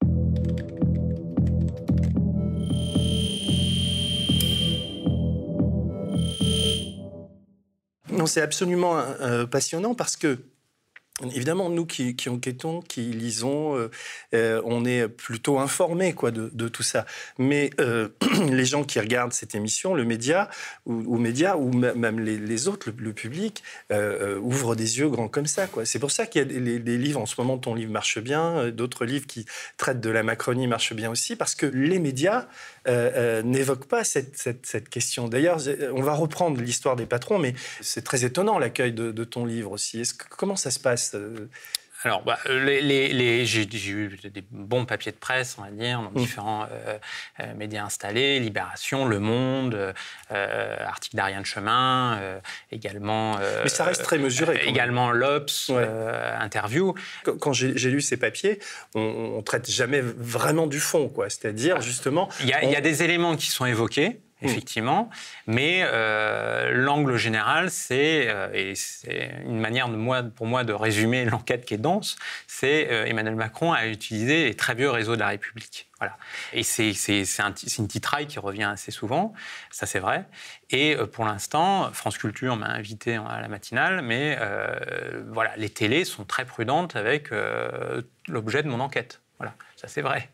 les radios Les radios, j'ai, par rapport à la, densité de l'enquête, par, rapport au fait que j'avais déjà écrit un, ouvrage relativement reconnu par la profession, à la fois j'ai d'excellents retours de confrères, mais euh, je n'ai pas une profusion euh, hein, d'invitations. Généralement, les, livres fouillés, emmerdants. Euh... Voilà, j'ai pas une profusion d'invitations. Euh, je, dois, le reconnaître. Peut-être que ça va euh, changer dans les prochains jours. mais il y a l'élection européenne, donc c'est aussi compliqué. Mais, tu vois, je reste prudent. Mais euh, sur le premier livre, qui effectivement bon, était sorti euh, quatre jours après les attentats du 13 novembre, Bon, euh, voilà, c'est des choses qui arrivent. C'est malheureux de toute façon les attentats. le premier livre avait eu un, bon accueil et avait été, comment dire, avait été pas mal vendu pour les gens qui s'y étaient intéressés. Et j'étais apparu durant toute l'année 2016 sur les plateaux de chaînes d'information continue. On m'invitait régulièrement pour commenter politiquement Macron, alors même que mon premier bouquin était déjà énormément euh, explicitait énormément déjà la structure d'Emmanuel Macron, ses, ses, proximités avec le capitalisme français. Je parlais de Rothschild, de la commission Attali. J'avais rencontré à l'époque plus d'une centaine d'interlocuteurs et notamment de responsables économiques. Et ces éléments-là étaient généralement jamais abordés dans les interviews. On, me faisait parler de commentaires politiques. La, proximité d'Emmanuel Macron avec les milieux économiques n'était pas abordée. Alors, euh, un élément en tant que journaliste, si tu veux. Parce que après, euh, je veux bien qu'on parle de la propriété des médias, j'ai aucun problème. J'ai déjà écrit, des, euh, j'ai fait des articles journalistiques sur, euh, sur les médias, donc euh, je suis pas du tout naïf là-dessus. Et, et c'est une vraie question démocratique qui se pose quand plus de 90% de la presse euh, installée est aux mains de grandes puissances financières. Bon. Et c'est un cas quasiment unique, unique au monde, enfin en tout cas dans les grandes démocraties, enfin les dites grandes démocraties françaises grande démocratie. Bon, mais il y a aussi un élément très frappant. Euh, et, je vois bien dans la réception de mes différents travaux sur Emmanuel Macron vis-à-vis euh, des journalistes politiques en général. Alors là, j'entre un peu dans la boîte noire, on va dire, des rédactions. Mais les rédactions, par manque de moyens, même des rédactions installées, ont de moins en moins de services constitués ou de journalistes spécialisés, notamment en économie, font de moins en moins d'enquêtes économiques, c'est vrai, parce que c'est aussi, euh, si on en tire la conclusion, une des raisons pour lesquelles les grandes puissances financières investissent dans la presse. C'est pour neutraliser l'espace euh, de presse, notamment vis-à-vis de leurs intérêts économiques et financiers, ça c'est vrai. Et donc, ils le font d'une manière très subtile, c'est-à-dire, en fait, ils investissent moins dans les rédactions. Et même quand ils investissent dans les rédactions, eh bien, euh, bon, les pages économiques ne sont pas les plus stratégiques, ou justement, c'est peut-être les plus stratégiques. En tout cas, il n'y a plus d'enquête économique. C'est même pas moi qui le dis, c'est même des communicants de la place de Paris qui ont l'habitude de faire euh, même du storytelling euh, économique auprès de grands patrons, qui déplorent devant moi souvent, régulièrement, parce que je suis en contact avec certains d'entre eux, que finalement, même quand ils veulent porter un dossier compliqué, qui va plutôt dans l'intérêt de leurs clients, mais un dossier compliqué, ils ne trouvent pas d'interlocuteurs aujourd'hui dans les médias pour les traiter. Pas forcément pour relayer leur communication, mais tout simplement pour enquêter. Et euh, vis-à-vis d'Emmanuel Macron. Il y a une pauvreté, un appauvrissement de, de la Il y a un appauvrissement des rédactions. Alors, donc, bien évidemment, il y a toujours des individus ou des rédactions qui font le taf et qui travaillent. C'est pas, je ne dis pas le contraire. Euh, Mediapart, fait le, voilà, Mediapart fait le travail. Euh, au, Monde, qui reste une institution, il y a des gens qui travaillent également. Donc, euh, je ne dis pas que personne ne travaille. Je dis que sur l'ensemble du spectre, euh, des médias, il y a très peu d'enquêtes, et, notamment d'enquêtes économiques, parce que c'est là où est aujourd'hui le vrai pouvoir. Et, par exemple, l'année dernière, quand j'étais encore à Marianne, j'ai fait une très grosse enquête en deux volets sur Airbus, euh, sur les menaces judiciaires américaines sur Airbus, c'est-à-dire une affaire Alstom bis. J'ai fait deux gros papiers euh, dans, Marianne. J'ai, déjà, j'ai eu aucune, quasiment aucune reprise parce que c'était dans Marianne, et donc la, la, presse considère que Marianne est est pas suffisamment, comment dire, bankable, voilà, crédible. pour reprendre le terme, même s'il y a des gens qui mm. essaient de faire très bien leur travail, mais c'est difficile. Voilà, c'est pas l'AFP, c'est pas le Canard enchaîné, donc c'est pas crédité. Donc il y a une excessive prudence pour les reprises et donc ce n'est pas repris. Ça, c'était pour, par exemple sur le cas de Airbus. Sur le cas d'Airbus, il y avait l'agence de communication Avas qui était derrière Airbus, qui était derrière le grand patron d'Airbus de l'époque, Tom Enders, qui faisait le taf d'influence pour avoir une contre-offensive, même de dénigrement par rapport à mon travail euh, sur Airbus. Et donc, moi, qu'est-ce que j'annonçais? J'annonçais que les Américains allaient attaquer judiciairement Airbus. Et, je l'annonçais avec des faits, avec une enquête, euh, voilà. Eh bien, on a mis plus d'un an par la suite. Alors, Le Monde a fait des papiers, euh, même assez tôt, mais on a attendu plus d'un an pour avoir la confirmation officielle que les enquêtes américaines étaient bien engagées. C'est un exemple parmi d'autres. Mais dans le cas d'Emmanuel Macron, il n'y a pas uniquement sa proximité avec des grands patrons, de, et qui pour certains sont des grands patrons de médias, il y a également le fait que euh, aujourd'hui, dans l'organisation des rédactions, eh bien, il y a à la fois très peu de moyens accordés à l'enquête économique. Et comme Emmanuel Macron est d'abord arrivé, c'est son effraction politique, c'est vrai, n'est pas arrivé dans le champ politique avec un parti politique, avec des militants, avec des débats d'idées idéologiques et compagnie, mais est arrivé quand même dans l'univers politique par la technocratie d'État de plus en plus liée aux puissances d'argent et également par les puissances d'argent, eh bien, c'est aussi pour cette raison-là que, euh, y compris les journalistes politiques traditionnels, euh, je dois le dire, avant, avant l'élection présidentielle, ont totalement été perdus. C'est vu. Voilà, ils ont totalement été perdus. Alors, le, euh, enfin, je veux dire, c'est pas non plus pour dédouaner certains commentateurs qui font plus, qui font plus dans la courtisanerie que dans le journalisme. La clé de, ça, c'était quand même la conférence de presse d'Emmanuel Macron, la, première qui faisait de, de son quinquennat face aux journalistes questions, alors, il y a eu quelques questions de journalistes, mais quand même, c'est l'illustration de, tout ce que tu racontes. Alors, l'autre, oui, l'autre clé d'explication qu'il faut avoir en, en, tête, parce que là, je parlais des journalistes politiques. Alors, c'est vrai que les journalistes politiques, ils avaient leurs petites habitudes de off, comme on dit, c'est-à-dire donc des propos rapportés euh, sans être sourcés. J'en fais dans le livre aussi, hein, mais plus pour des raisons de sécurité vis-à-vis de mes interlocuteurs que de connivence mm. vis-à-vis de mes interlocuteurs. Mais euh, ça, on reviendra peut-être après sur la difficulté de faire de l'enquête et sur ce sujet-là. Mais les journalistes politiques, ils étaient, ils suivaient les partis politiques traditionnels institutionnels notamment au Parti socialiste, les Républicains, puis d'autres, hein, UDI, un peu les écolos, un peu plus compliqué euh, avec euh, la France insoumise et Jean-Luc Mélenchon, euh, pour, tout un tas de raisons. Ça aussi, j'ai écrit dessus. J'ai fait un livre d'entretien avec Jean-Luc Mélenchon, ce qui m'a valu quelques inimitiés dans, dans, le milieu journalistique. Enfin, voilà, parce que dans le... Dans le... militant politique enfin, tu es... Ah non, moi, je suis pas militant politique, je, suis simple... Parce qu'on sent une empathie, on sent une empathie avec, avec Jean-Luc Mélenchon? Ah, ce que je peux dire, c'est que je suis de gauche, de mm. valeur, comme toi, je crois. Voilà, donc je suis de gauche, voilà. Bon, je le cache pas, j'ai travaillé pour des journaux qui sont clairement de gauche, euh, mais aujourd'hui, on en est à arriver à ce que euh, quand on est de gauche, on est suspect. Donc, euh, et notamment quand on est journaliste. Ah, voilà. Et donc, ça, c'est quand même une question qui devrait poser question. C'est-à-dire que dans tous les textes de loi, y compris de la liberté de la presse, il y a le respect du pluralisme de l'information. Mm. Bah, aujourd'hui, euh, au nom parfois d'un discours parfois corporatiste, le pluralisme de l'information n'est pas pris en compte. Hein. Bon, voilà. après, on, peut revenir sur, euh, sur Gaspard Glantz ou par exemple euh, sa défense par Jean-Michel Apathy quand Christophe Barbier dit Gaspard Glantz est un, un militant et, Jean-Michel Apathy qui dit mais non, mais il y a le pluralisme de l'information. Bon, tu vois, je cite Jean-Michel Apathy. Non, mais d'ailleurs, Gaspard, Gaspard Glantz était très ému de voir Jean-Michel Apathy, mais c'est pareil.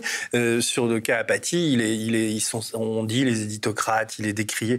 Il y a des fois où il est évidemment très agaçant. Ah, J'ai fait un portrait de Jean-Michel. Bah, moi, je le connais pas, mais il y a des fois, il y a des fois où il est très bon, quoi. Enfin, on est, il y a, il y a des fois où il, où il est, il est aveuglé par. Mais si c'est tous des gens qui sont dans un système. Il a commencé sa carrière à Politis. Je sais, je sais. Et euh, d'ailleurs, il y a eu des échanges entre Gaspard Glantz et Apathy euh, précédemment sur Twitter, quoi. Et, Apathy a été a bien obligé, été obligé de reconnaître qu'il était quelque part moins journaliste que Gaspard Glantz parce que ça faisait peut-être 30 ans qu'il était pu aller sur le terrain. alors que Gaspard. non, mais d'après ce que m'a dit Gaspard. Mais c'est, on est quand même face à. Enfin, il y a deux mondes là qui, qui s'affrontent. Et tu vois, pour parler de ça, je trouve que, enfin, parler comme on le fait ici assez librement d'un livre, je, je, vois bien euh, le vieux monde, euh, c'est-à-dire qui fonctionne toujours sur ces rites, avec les, cette idée qu'ils ont le label, qu'ils sont capables de, de trier le, le, bon grain de livret, etc. Et puis il y aurait le monde, le monde d'Internet, des fake news, où il y a de l'information, de, la désinformation, etc.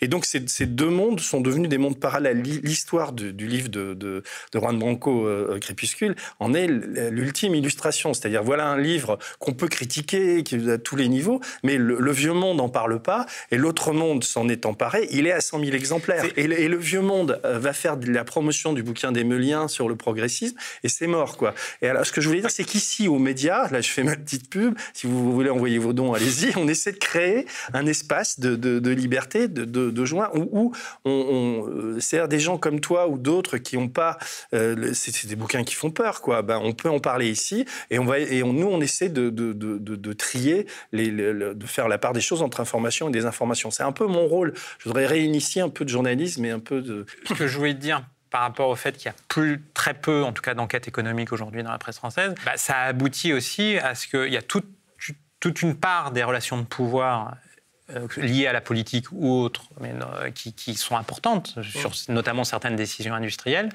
euh, qui ne sont pas évoquées aujourd'hui dans l'espace public démocratiquement par la presse. Et donc, je veux bien que les confrères et la corporation, et c'est nécessaire de cette manière, critiquent les fake news, mais il faudrait aussi que la profession reconnaisse qu'il y a tout un tas de sujets qu'elle ne traite plus. Donc en ne les traitant plus, eh bien, on laisse euh, tous les discours euh, prendre place. Je sais. Alors, je rebondis. On va. Euh, la première fake news, quand on lit ton livre, c'est Emmanuel Macron quand même. L'avènement d'Emmanuel Macron est une immense fake news. C'est-à-dire que on a on a inventé une histoire qui n'est pas la bonne, quoi.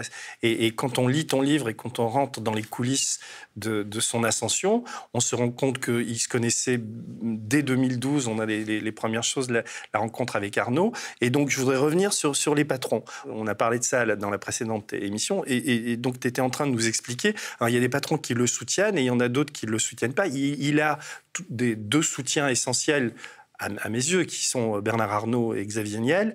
Euh, et puis, il a aussi des gens qu'il que, n'aime pas, comme Pinault. Alors, euh, tout ça est tout ça est compliqué parce que il l'aime pas parce que Pinault a, lâché une petite phrase à la journaliste Raphaël Baquet du Monde dans un article euh, quelques mois après, euh, enfin l'année dernière, quelques mois avant plutôt les gilets jaunes, qui était c'était quelque en substance Pinault grande fortune disait qu'en gros Emmanuel Macron avait peu de d'empathie, c'était pas le terme qu'il utilisait, mais en gros c'était en substance qu'il disait peu d'empathie à l'égard des, des gens qui qui n'avaient pas, beaucoup d'argent, qui, euh, qui étaient pauvres, je crois que c'était le terme qu'il employait. Et, donc, ça, a rendu fou furieux euh, l'Élysée. Et ce que je rapporte, c'est que euh, à ce moment-là, Pinault a subi d'énormes pressions de communicants de la place de Paris, de l'Élysée, d'amis d'Emmanuel Macron, ou qui se présentent comme tels, hein, pour revenir sur ses déclarations, ce qu'il n'a pas fait mais il a quand même fait un communiqué, on va dire, euh, d'une certaine manière, mais euh, c'est vrai qu'en tout cas, il n'a pas démenti l'article de Raphaël Baquet et Raphaël Baquet. Et à ce moment-là, Pinault a quand même fait un communiqué où il dit bon, voilà, enfin, où il, met quelques bémols à, ce qu'il disait. Et puis, je crois que c'est un, un, communiqué apaisant vis-à-vis de l'Élysée.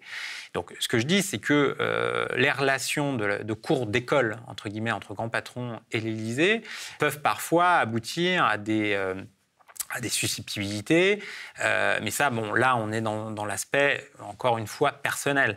Après, bien évidemment, euh, il y, y, a des grands patrons euh, qui ont plus à voir avec les décisions publiques de l'État. Pinot en fait moins partie, en, dehors des questions fiscales, hein, bien évidemment. on a vu comment il a traité Henri Herman, on a vu... Il, a, il, il, conserve quand même des soutiens indéfectibles, sans parler d'affect. J'ai parlé de ces deux-là. Il y a Patrick Drahi aussi. Alors, Patrick Drahi, moi, ce que j'ai découvert, c'est que euh, il avait. Euh, alors moi, ce que je démontre et, ce que je mets dans le livre, c'est qu'il a rencontré Patrick Drahi par l'intermédiaire donc d'un banquier de chez Rothschild, qui est donc François Auro, dont j'ai parlé tout à l'heure. François Enrault est l'un des mentors d'Emmanuel Macron à la Banque Rothschild. C'est plutôt un banquier d'affaires sur la fin de sa carrière, mm. qui a une grande culture et autres, et qui, et qui travaillait ponctuellement avec Patrick Drahi. Sauf ce qu'il faut savoir, c'est que la banque Rothschild ne travaille pas avec Patrick Drahi parce que la banque Rothschild est la banque historique de Martin Bouygues et du groupe Bouygues. Et donc, euh, deux concurrents dans la téléphonie mobile, la banque Rothschild ne pouvait pas travailler avec Bouygues, et, client historique, et Patrick Drahi. Et donc, ce que je raconte, c'est qu'Emmanuel Macron a travaillé ponctuellement en dehors de la banque Rothschild, d'une manière euh, informelle, avec Patrick Drahi. C'est là où ils se sont rencontrés.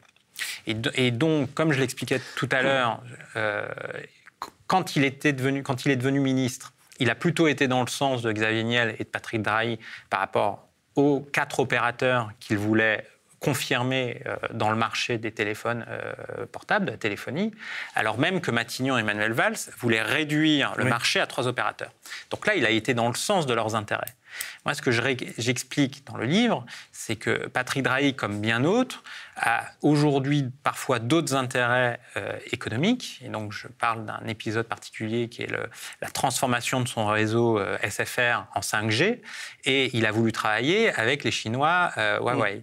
Et et ça, l'État ne l'a pas supporté, il ne l'a pas voulu. Et donc, il y a eu des très fortes tensions entre l'État et Patrick Drahi.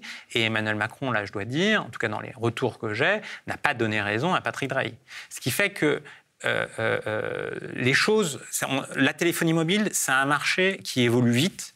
Et c'est un marché de quelques mois à chaque fois, dans les tendances, très erratique, très fragile du point de vue des opérateurs. Mais qui rapporte beaucoup de pépettes. Qui, qui, rapporte beaucoup d'argent, bien évidemment. Mais ce que je veux dire, c'est que les, les, enjeux de pouvoir économique sont parfois très changeants. Donc il ne faut, il faut pas non plus avoir l'idée que, encore une fois, que ces grands patrons, encore une fois, c'est ce que je disais tout à l'heure, c'est des puissances en soi. Mm. Et aussi ce que je mets à la fin de l'enquête, et ça c'est quand même intéressant, notamment euh, par rapport euh, aux gens qui regardent les médias, c'est que Emmanuel Macron a eu énormément peur des Gilets jaunes. Mais Emmanuel Macron a eu énormément peur. Pourquoi? Parce qu'il a aussi constaté que face au mouvement des Gilets jaunes, il y avait une partie du grand patronat français qui commençait à prendre ses distances avec lui. Et ça, je le sais par différentes sources, je le sais par certains retours, et tu me demandais si ça pouvait être de la com. Ce n'est pas de la com. En mois de décembre, ce qu'il faut savoir, c'est qu'au moins le patronat institutionnel, le MEDEF en l'occurrence, syndicat des grands patrons, euh, a été prêt à lâcher plus d'augmentation de SMIC et était prêt également à, à, dire, à revenir sur la réforme de l'ISF. Donc parce qu'ils ont eu, ils ont eu, ils ont eu extrêmement peur par rapport aux gilets jaunes, et il y a toute une partie du patronat français et ça, il faut revenir dans la subtilité, je ne sais pas, mais en tout cas, euh, dans, dans ces secteurs-là. Emmanuel Macron, il est tellement libéral sur le plan économique tellement néolibéral qu'il euh, euh, est prêt, il s'intéresse pas aux, grosses machines rentières du capitalisme français. Lui, ce qu'il veut, c'est euh, son modèle, c'est la Californie. il voudrait avoir des Gafa en France, quoi. Et donc tout, tout, tout, le vieux capitalisme français, d'une certaine manière, il, les met plutôt à distance, il les méprise. Et ces gens-là, qui sont aussi des puissances, là, qu'est-ce qu'ils voient? Ils voient simplement que leur marché national, la consommation, la confiance, qu'il n'y a pas concorde nationale on va dire. Euh, les Français ne sont pas d'accord, ça se voit. Euh, le, mouvement social et les Gilets jaunes euh, sont extrêmement mécontents, et, même par rapport à l'image internationale du pays. Et ces grands patrons-là, ils sont pas très contents, en fait. Et, le problème, c'est qu'aujourd'hui, dans les élites économiques et politiques, le gros problème d'aujourd'hui, c'est qu'ils n'ont aucun candidat, entre guillemets, c'est-à-dire qu'ils n'ont aucune alternative. Mais il ne faut pas croire aujourd'hui qu'Emmanuel Macron est dans une position totalement de force. Euh, Emmanuel Macron, j'ai encore eu un coup de téléphone suite à la lecture de mon livre d'un de mes contacts qui m'a dit quand même la chose suivante assez étonnante. En gros, euh, euh, même certaines administrations n'obéissent plus à l'Élysée. Euh, aussi facilement qu'avant. Là, là, il a la police, hein, qui est très répressive en ce moment. Il s'appuie à fond là-dessus. C'est d'une violence extrême. Donc, on, a su, on est au lendemain du 1er mai. On a, suffisamment développé ça sur le, média. Mais alors, il y a, y a, tout un passage de, ton livre où tu racontes comment euh, il réussit à, à empapaouter, j'allais dire, ou en tout cas à, séduire euh, tout un tas de lobbies ou de milieux. Quoi. Et tu les énumères. Il y a, il y a les gays, alors, les ah, francs-maçons.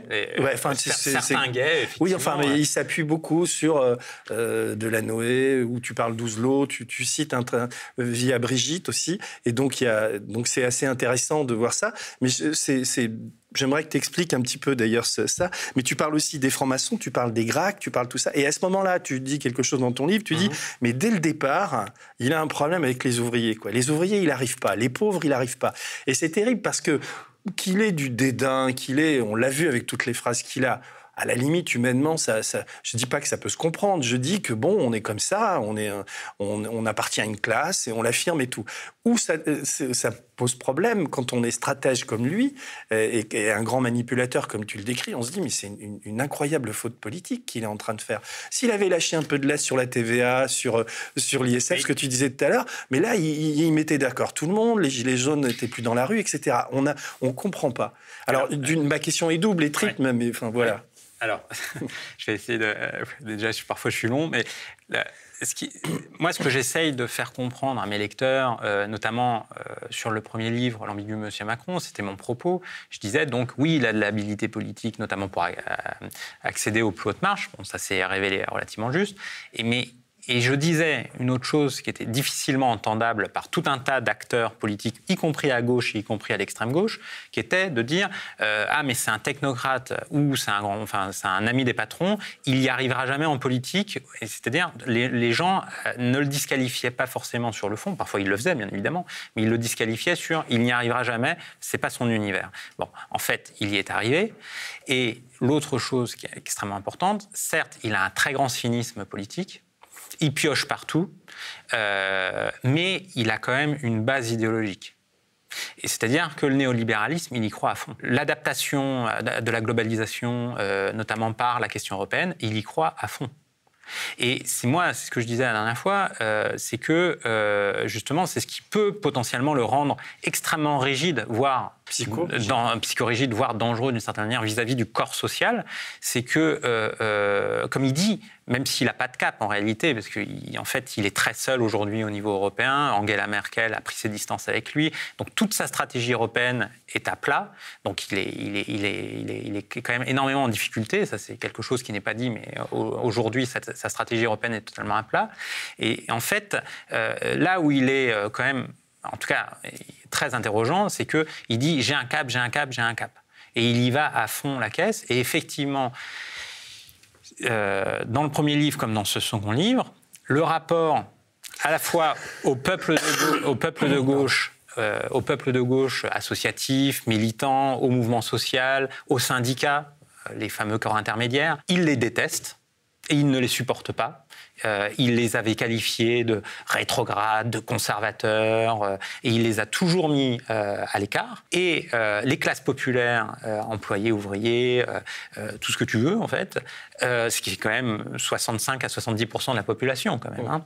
Et 9 millions de pauvres voilà. en, 2018. Eh bien, en dehors d'un discours très droitier de charité, et on en a des exemples encore un peu, un peu, il a toujours eu des propos extrêmement durs, extrêmement méprisants mais surtout, euh, euh, c'est comme s'il ne les prenait pas en compte. C'est comme s'ils n'existaient pas. Alors, je voudrais. Il y a, un personnage, tu dis le grand manipulateur. Quand on te lit, on se dit les grands manipulateurs. C'est-à-dire qu'il y a un second personnage dans le livre qui apparaît quasi à chaque page ou chaque deux trois pages. C'est Brigitte Macron, quoi. Et, et c'est vraiment intéressant parce que même ça, on, enfin euh, enfin, je sais, il y a quelque chose, de très mystérieux dans ce couple, quoi. Je parle pas du tout de la différence d'âge, tout ça. Enfin, même du storytelling qui a été construit autour de ça, c'est le rôle, le, rôle qu'elle a, le, fait qu'elle, elle, a contre elle quand même des gens à l'intérieur de l'Élysée. Emilien est parti à cause, d'elle. Enfin, tu, le racontes, pas que toi, mais tout le monde l'a dit. Et alors, comment ça marche ça? Qu'est-ce que tu as appris? Qu'est-ce que tu as compris? Est-ce qu'elle a une intelligence politique? Est-ce qu'elle est, qu'elle est autant mentor qu'il y paraît Ou enfin, est-ce que tu as des clés de, compréhension du couple? Ça, c'est quelque chose que euh, j'expliquais un peu moins dans le premier livre parce que je, on m'avait déjà dit qu'elle était extrêmement importante dans le couple. Mais euh, bah voilà, une enquête, tu fais des choix, tu peux pas tout faire. Et, euh, et, et, sur le moment, je l'avais évoqué dans le livre, dans le premier livre, mais j'avais pas d'éléments factuels qui montraient autant d'importance, enfin qu'elle avait une, si grande importance. Euh, son importance, on l'a vu quand il est devenu ministre à Bercy, parce qu'elle assistait à toutes les réunions euh, de cabinet quasiment. À l'époque, les communicants de Macron avaient dit Ah, mais euh, c'est pour des questions d'emploi du temps, parce que comme ça, elle peut mieux gérer l'emploi du temps d'Emmanuel Macron. Pas du tout. En fait, Brigitte Macron, dès cette époque-là, avait un mot à dire sur tout. pouvait avoir son mot à dire sur des gens qui pouvaient être recrutés au cabinet, pouvait avoir un mot à dire en privé toujours, là auprès de son mari, sur la stratégie politique, même sur le fond, politique. ce que je mets euh, dans le livre, là, dans le second livre, c'est qu'elle euh, elle peut parler pendant des heures avec Emmanuel Macron de la question de la sécurité sociale, par exemple, sur tout ce qui est aspect sociétal. Euh, même d'idéologie politique, elle est beaucoup plus à droite, entre guillemets, sur le plan sociétal que son mari, beaucoup plus conservatrice d'une certaine manière, mais elle l'influence elle est peut-être moins néolibérale, euh, non Des fois, elle, là, elle a eu des propos sur les gilets jaunes à Reims. Là, oui, alors, alors, là, on est dans de la com, excuse-moi. Euh, D'accord, non, mais, je, non, je te le dis. Euh, je, pense que là, on est dans de la com. Donc, ils s'arrangent tous les deux. Oui, il y a, y a Brigitte, de toute façon, en termes de com, si on reste sur la com, là, si on revient sur la com, il y a eu un truc depuis le début du quinquennat, c'est un peu good cop, good cop, bad cop, quoi. Enfin, le truc, bon flic, mauvais flic, et donc le, gentil, la gentille, les communicants ont voulu utiliser Brigitte Macron comme la gentille quoi, du couple. Mm. Bon, en fait, euh, c'est quand même beaucoup moins le cas. Certes, elle n'a pas forcément, euh, comment dire, elle a plus de lucidité sur euh, le comportement des gens y compris le comportement de son mari, on va dire, dans, le, dans les sphères de pouvoir. Mais elle a, elle a comment dire, D'ailleurs, et c'est Emmanuel Macron qui le dit euh, lors du, euh, de, sa victoire, enfin, de sa première victoire, lors du premier tour. Il dit, euh, il, rend hommage à sa femme et il dit quand même cette phrase hallucinante qui, à Brigitte, sans qui je ne serais pas ce que je suis. Enfin, c'est un couple.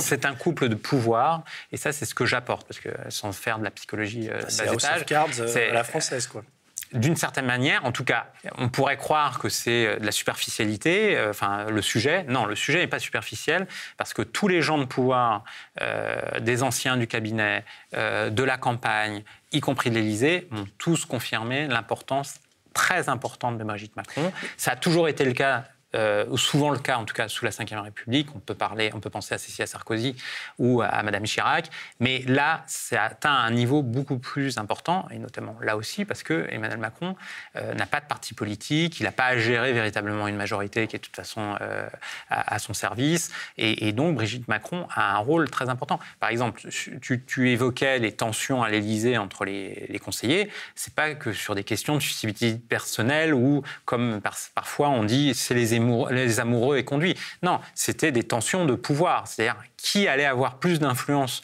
sur l'autre vis-à-vis du président de la République?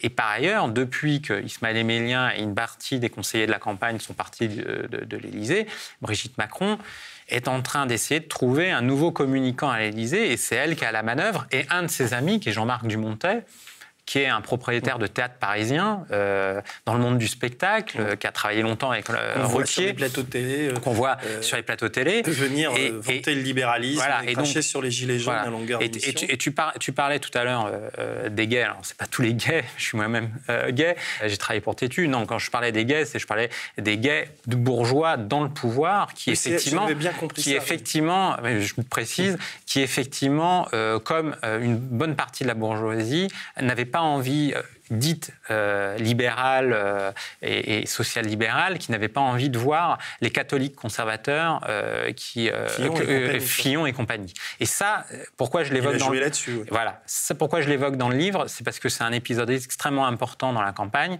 où en fait ces gens-là, pour leurs valeurs, mais même pas pour une question de lobby, parce qu'on le voit bien et je le mets dans le livre, depuis l'élection d'Emmanuel Macron, les droits, on va dire LGBT, n'ont pas du tout évolué, voire on peut, sur certains plans et ils peuvent faire de la com sur la lutte contre l'homophobie, par exemple, comme sur d'autres aspects, euh, par exemple sur le, droit des, sur, le droit des, sur le droit des femmes et autres. En réalité, ça n'évolue pas parce que, en fait, Emmanuel Macron euh, s'en fiche complètement de ces éléments-là. Ce que je le rapporte d'ailleurs dans le livre, quand il était secrétaire général adjoint de l'Élysée, euh, il n'était pas favorable au mariage pour tous, par exemple. C'est-à-dire qu'en gros, il disait clairement à différents collaborateurs de François Hollande on perd notre temps, pourquoi on fait ça? C'est l'économie la priorité, c'est l'économie la priorité.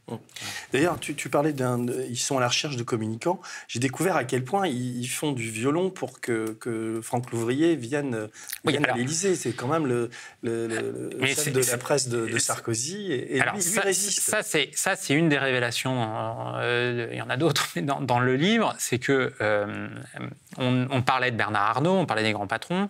Euh, j'expliquais que euh, Macron a utilisé une bonne partie de la droite, des réseaux de droite dans son ascension, et d'une manière euh, beaucoup plus précoce qu'on a pu le penser. Euh, Franck Louvrier fait partie de ces gens. Alors Franck Louvrier, il faut l'expliquer, c'était l'ancien conseiller communication à l'Élysée de Nicolas Sarkozy. C'est vraiment euh, le fidèle parmi les fidèles de Nicolas Sarkozy, dans l'aspect, on va dire, pas barbouzerie, mais dans l'aspect communicant. C'est vraiment un très très proche. Et en fait, ce que j'ai découvert, c'est que Emmanuel Macron, dès 2013, organise des réunions de communication dites privées à l'Élysée pour son ambition personnelle et sa communication personnelle. À ces réunions-là assistent différents communicants de la place de Paris, mais également parfois des patrons. Souvent, Brigitte est présente et euh, drive la réunion avec son mari. Et à ces réunions-là, Franck Louvrier a été plusieurs fois présent. Et euh, en 2016, au moment de se trouver un communicant pour sa campagne, il aurait déjà aimé faire venir Franck Louvrier sur sa campagne pour l'aider sur la campagne euh, de 2017. Et donc les relations qu'il a avec l'un des plus proches conseillers de Nicolas Sarkozy sont bien plus anciennes que là les tentatives de Macron de faire venir Louvrier qui ont été avortées au mois de janvier. Officiellement, enfin ce qui a été dit dans la presse, ce qu'on m'a dit aussi, c'est que Franck Louvrier avait fini par refuser la proposition d'Emmanuel Macron parce qu'il aurait été simplement grand chef du service de presse et pas grand Manitou de la communication, c'est-à-dire conseiller politique d'Emmanuel Macron avec plus d'influence. Bon, la vérité est aussi, le, enfin, se loge aussi sur le fait que Macron est en telle difficulté que euh, Franck Louvrier, comme bien d'autres, n'ont pas particulièrement envie d'aller à l'Élysée. Et il y a énormément de gens qui ont été sollicités depuis le mois de janvier qui ont dit non au président de la République. J'ai une, remarque à faire parce que, à force de lire des choses sur, sur son, son ascension, on dit dès 2013, dès 2014, il fait des réunions, après il en fera à Bercy, etc. Ça veut quand même dire qu'en France, parce que ces réunions, en fait, il, il est très tôt, il, il dit même pas à des proches, aux gens comme l'ouvrier ou d'autres avec qui il fait ses réunions, je veux être président de la République, aidez-moi.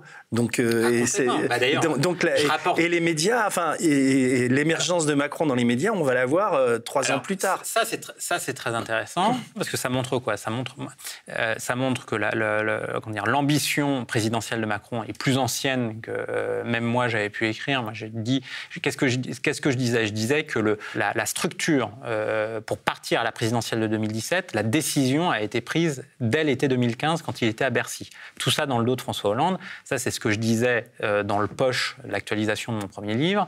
Et, je, sur mon premier livre, qui est sorti en novembre 2015, j'annonçais qu'il était en train de se préparer pour la, campagne de 2017.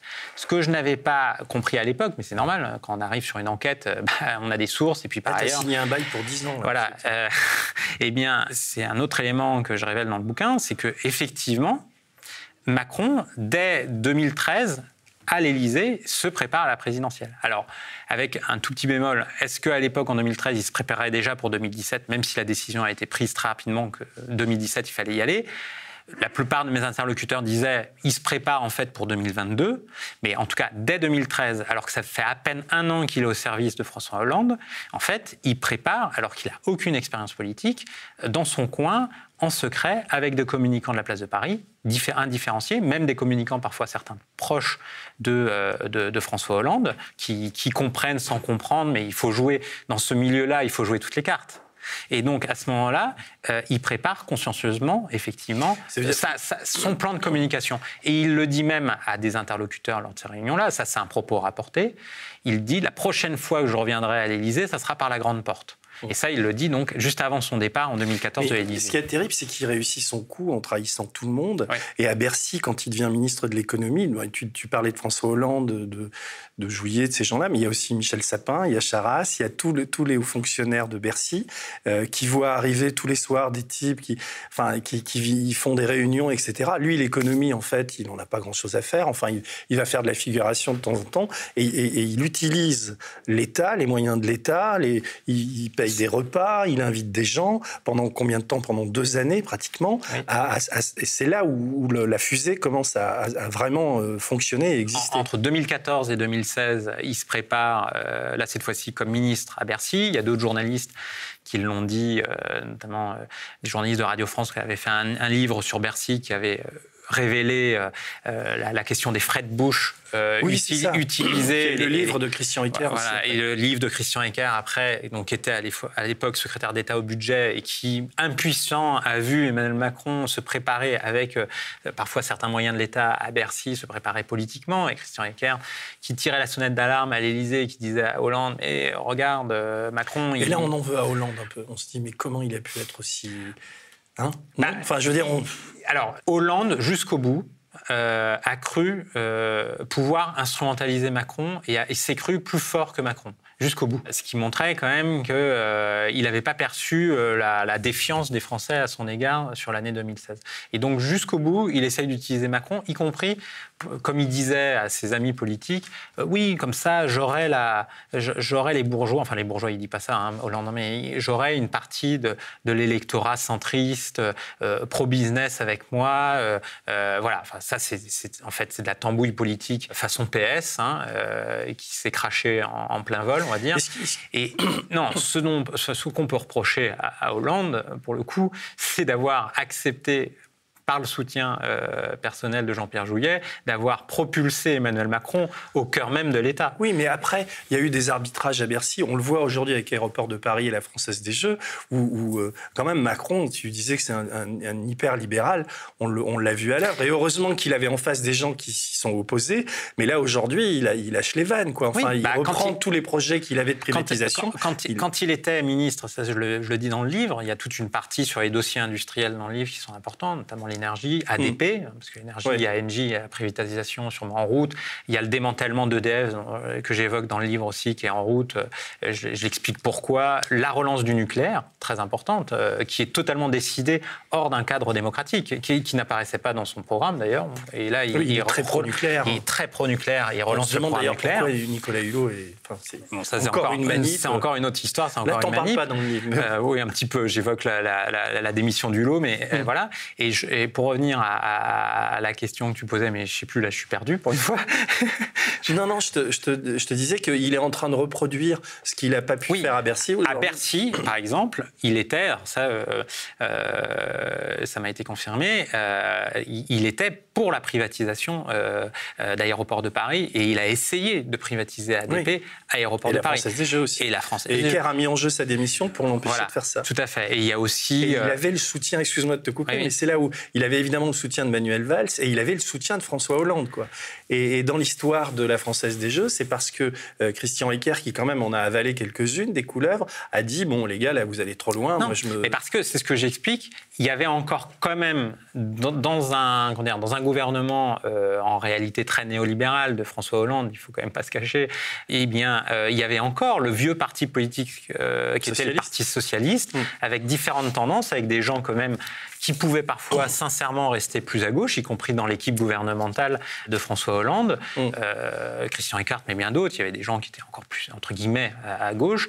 Et, et, et, François Hollande, lui, il s'amusait à composer avec les différentes tendances. Mm. Donc, bien évidemment, il y avait des, il y avait des contre-ordres, il y avait des contre-arbitrages. Est-ce qu'il y, y, a de la haine euh, Quel est le sentiment entre les deux? Enfin, Hollande et, Hollande et Macron. tu parles de haine, ah oui, Voilà, c'est de la haine. C'est de la haine. Mais depuis la présidentielle ou, ou entre, ça a commencé à chauffer avant? Ça a commencé à chauffer avant parce que euh, Macron euh, le méprisait, enfin méprisait Hollande euh, et le disait à l'entourage. C'était une manière d'envoyer des signaux genre vous détestez Flamby, venez à moi. Donc ça, il mmh. disait ça aux, grands patrons. D'ailleurs, à chaque fois qu'il voyait des grands patrons ou des patrons, il disait ah vous êtes content de cette réforme-là? C'est la réforme économique, hein, tout ça avec des guillemets. c'est moi, j'en suis l'origine et pas Hollande. Alors que souvent, parfois, Hollande par libéralisme avait pris des arbitrages très pro-business et c'est mm. Hollande qui les assumait. Et par ailleurs, euh, sur toute cette période-là, donc euh, il, méprisait en privé très fortement Hollande, même si, et là on revient à la duplicité du personnage, même si euh, Macron lui-même pendant la campagne dit je ne suis pas duplice. Bon, la duplicité du personnage, c'est que en face à face, à l'époque, c'était, euh, il se faisait des bisous. Tu vois, on va pas faire tout le livre parce qu'il y a tellement de choses. J'aurais, mais il y a, quelqu'un qui m'intrigue quand même, c'est Le Drian, parce qu'on ah, se dit Le Drian, Le Drian, euh, euh, quand même, c'est François Hollande qui, qui, le fait revenir, un, Breton, enfin qui, qui, est très implanté, qui a une réputation au Parti socialiste, qui a une, une conscience, si ça va encore dire quelque chose, on va dire social-démocrate, un peu à gauche. Il est comment euh, et pourquoi ce type continue, enfin, il, a, il, est, il, est, âgé, à, soutenir un, néolibéral, enfin un hyper-libéral comme lui C'est à l'encontre de, de, tout ce qu'il a pu faire jusqu'alors. C'est le pouvoir, c'est quoi? Enfin, comment, comment il peut être dupe de ça? Parce que lui, comme les autres, le jour où, où, euh, euh, Macron n'aura plus besoin, c'est la politique du Kleenex. Quoi. Mais là, on se bah, dit, mais il y a longtemps que devant, devant ces choses-là, enfin, je rien que les, les privatisations, c'est un cas où alors, bon, il, faut, aussi replacer euh, mm. l'histoire du Parti socialiste. Jean-Yves Le Drian, c'est un soutien historique de François Hollande. C'est ce qu'on a appelé les clubs témoins lancés, à, Lorient. Donc, on était dans les, dans les, dans les transcourants. Et c'est des gens qui, euh, quand même, vis-à-vis du capitalisme, ne font pas partie des plus euh, critiques, les plus non, Non, j'ai pris cette précaution. C'est vrai. Donc, après, il fait Le Drian, qui était donc, un proche ami politique et personnel de Hollande, a lâché Hollande en 2016 et est venu euh, au service, bah de, au service de Macron. Pourquoi? Parce qu'il il a été l'inamovible euh, euh, ministre de la Défense pendant cinq ans et que, en tant que ministre de la Défense, l'équipe Le Drian était en relation. Ça, ça fait partie d'une partie de mon livre. Hein. J'explique comment Le Drian avait le contrôle avec ses équipes d'une partie du complexe militaro-industriel et donc là, on est vraiment dans une zone grise avec des intérêts euh, financiers et stratégiques euh, extrêmement puissants, extrêmement, euh, voilà, extrêmement puissants, et que d'une certaine manière, tous ces intérêts-là, pour le coup, dans l'élection de 2017, pensaient dans un premier temps que Fillon serait élu, et ce sont, c'est ce que je dis, se sont mis au service de Macron à ce moment-là. Et euh, une partie du complexe militaro-industriel, même si c'est qu'une partie et que là aussi il y a des tensions entre l'Élysée et Macron, s'est mis au service de Macron. Et à l'occasion de cet euh, épisode-là, Macron a pris cette décision euh, très forte dans la pure logique de la Ve République, du domaine réservé, où c'est le président normalement, enfin, qui a la haute main sur la diplomatie et la défense il dit à Jean-Yves Le Drian, donc dans les quelques jours après sa victoire, mais euh, si c'est le cas, ça va? Alors qu'il lui avait promis qu'il resterait ministre de la Défense, les équipes Le Drian pensaient qu'il resterait également bien au chaud euh, à l'hôtel de Brienne, le, ministre, le ministère de, la Défense. Et en fait, là, c'est ce que je dis, c'est que Macron a l'habilité d'investir des lieux de pouvoir et d'assécher la concurrence. Et là, en l'occurrence, sur le complexe militaro-industriel, qui était tenu d'une main de fer par Jean-Yves Le Drian, très proche de Hollande, il a réussi à déconnecter une partie de ce milieu-là, très stratégique, et de le récupérer à sa main. Et ça, c'est très important, euh, que ce soit par rapport à des questions de pouvoir de gouvernance ou des pouvoirs, de, là pour le coup, de relationnel avec certains industriels de l'armement. Tu, l'as interrogé, Jean-Yves Le Drian enfin, as eu un Non, j'ai eu, des, j'ai eu des gens de son entourage. Mais, mais, pourquoi Non, non, je te, je te, repose la question, si tu n'as pas la réponse, mais pourquoi il reste? Pourquoi il, a, il, a, il doit j'ai pas la réponse. Il, reste. Euh, Parce que si lui part, déjà qu'il est fragilisé, ça peut être une catastrophe politique pour lui. Oui, bah, y a des catastrophes politiques, il y en a. Enfin, si on se place sur le commentaire politique, euh, les catastrophes politiques, il y en a déjà eu euh, plusieurs ces derniers mois. Le, départ de Gérard Collomb, le départ de Nicolas Hulot dans un autre style. Effectivement, Le Drian, c'est un, un poids lourd. Enfin, c'est un poids lourd un poids lourd comme on peut le, le, présenter. Par exemple, tu te poses la question de Le Drian. Moi, je me pose beaucoup la question, même si je n'ai pas d'illusion sur sa posture idéologique, euh, mais je me pose des questions sur François Bayrou. Pourquoi François Bayrou quand dire, croit encore à ce président? Bah, Tout simplement, c'est qu'il veut, il vise euh, Matignon et que, euh, par ailleurs, il n'a jamais eu bah, autant de force écoute, au Parlement depuis que Macron est élu au pouvoir. Donc, François Bayrou, par exemple, avale énormément de couleuvres, pas sur le plan idéologique, bah, sur le fond, mais, mais, mais sur le plan par exemple, de tout ce que je raconte dans le livre sur le relationnel de Macron avec Nicolas Sarkozy, avec les réseaux sarkozystes, y compris dans la sécurité, dans la défense, dans tout un tas de secteurs, euh, y compris euh, les relations que Macron a avec des grands patrons. Le discours politique de, de Bayrou depuis plus d'une dizaine d'années, c'était quand même la critique de l'oligarchie française. Bon, c'était à son niveau, mais il le, il le faisait. Hein, c'était les, les unes de Marianne à l'époque aussi.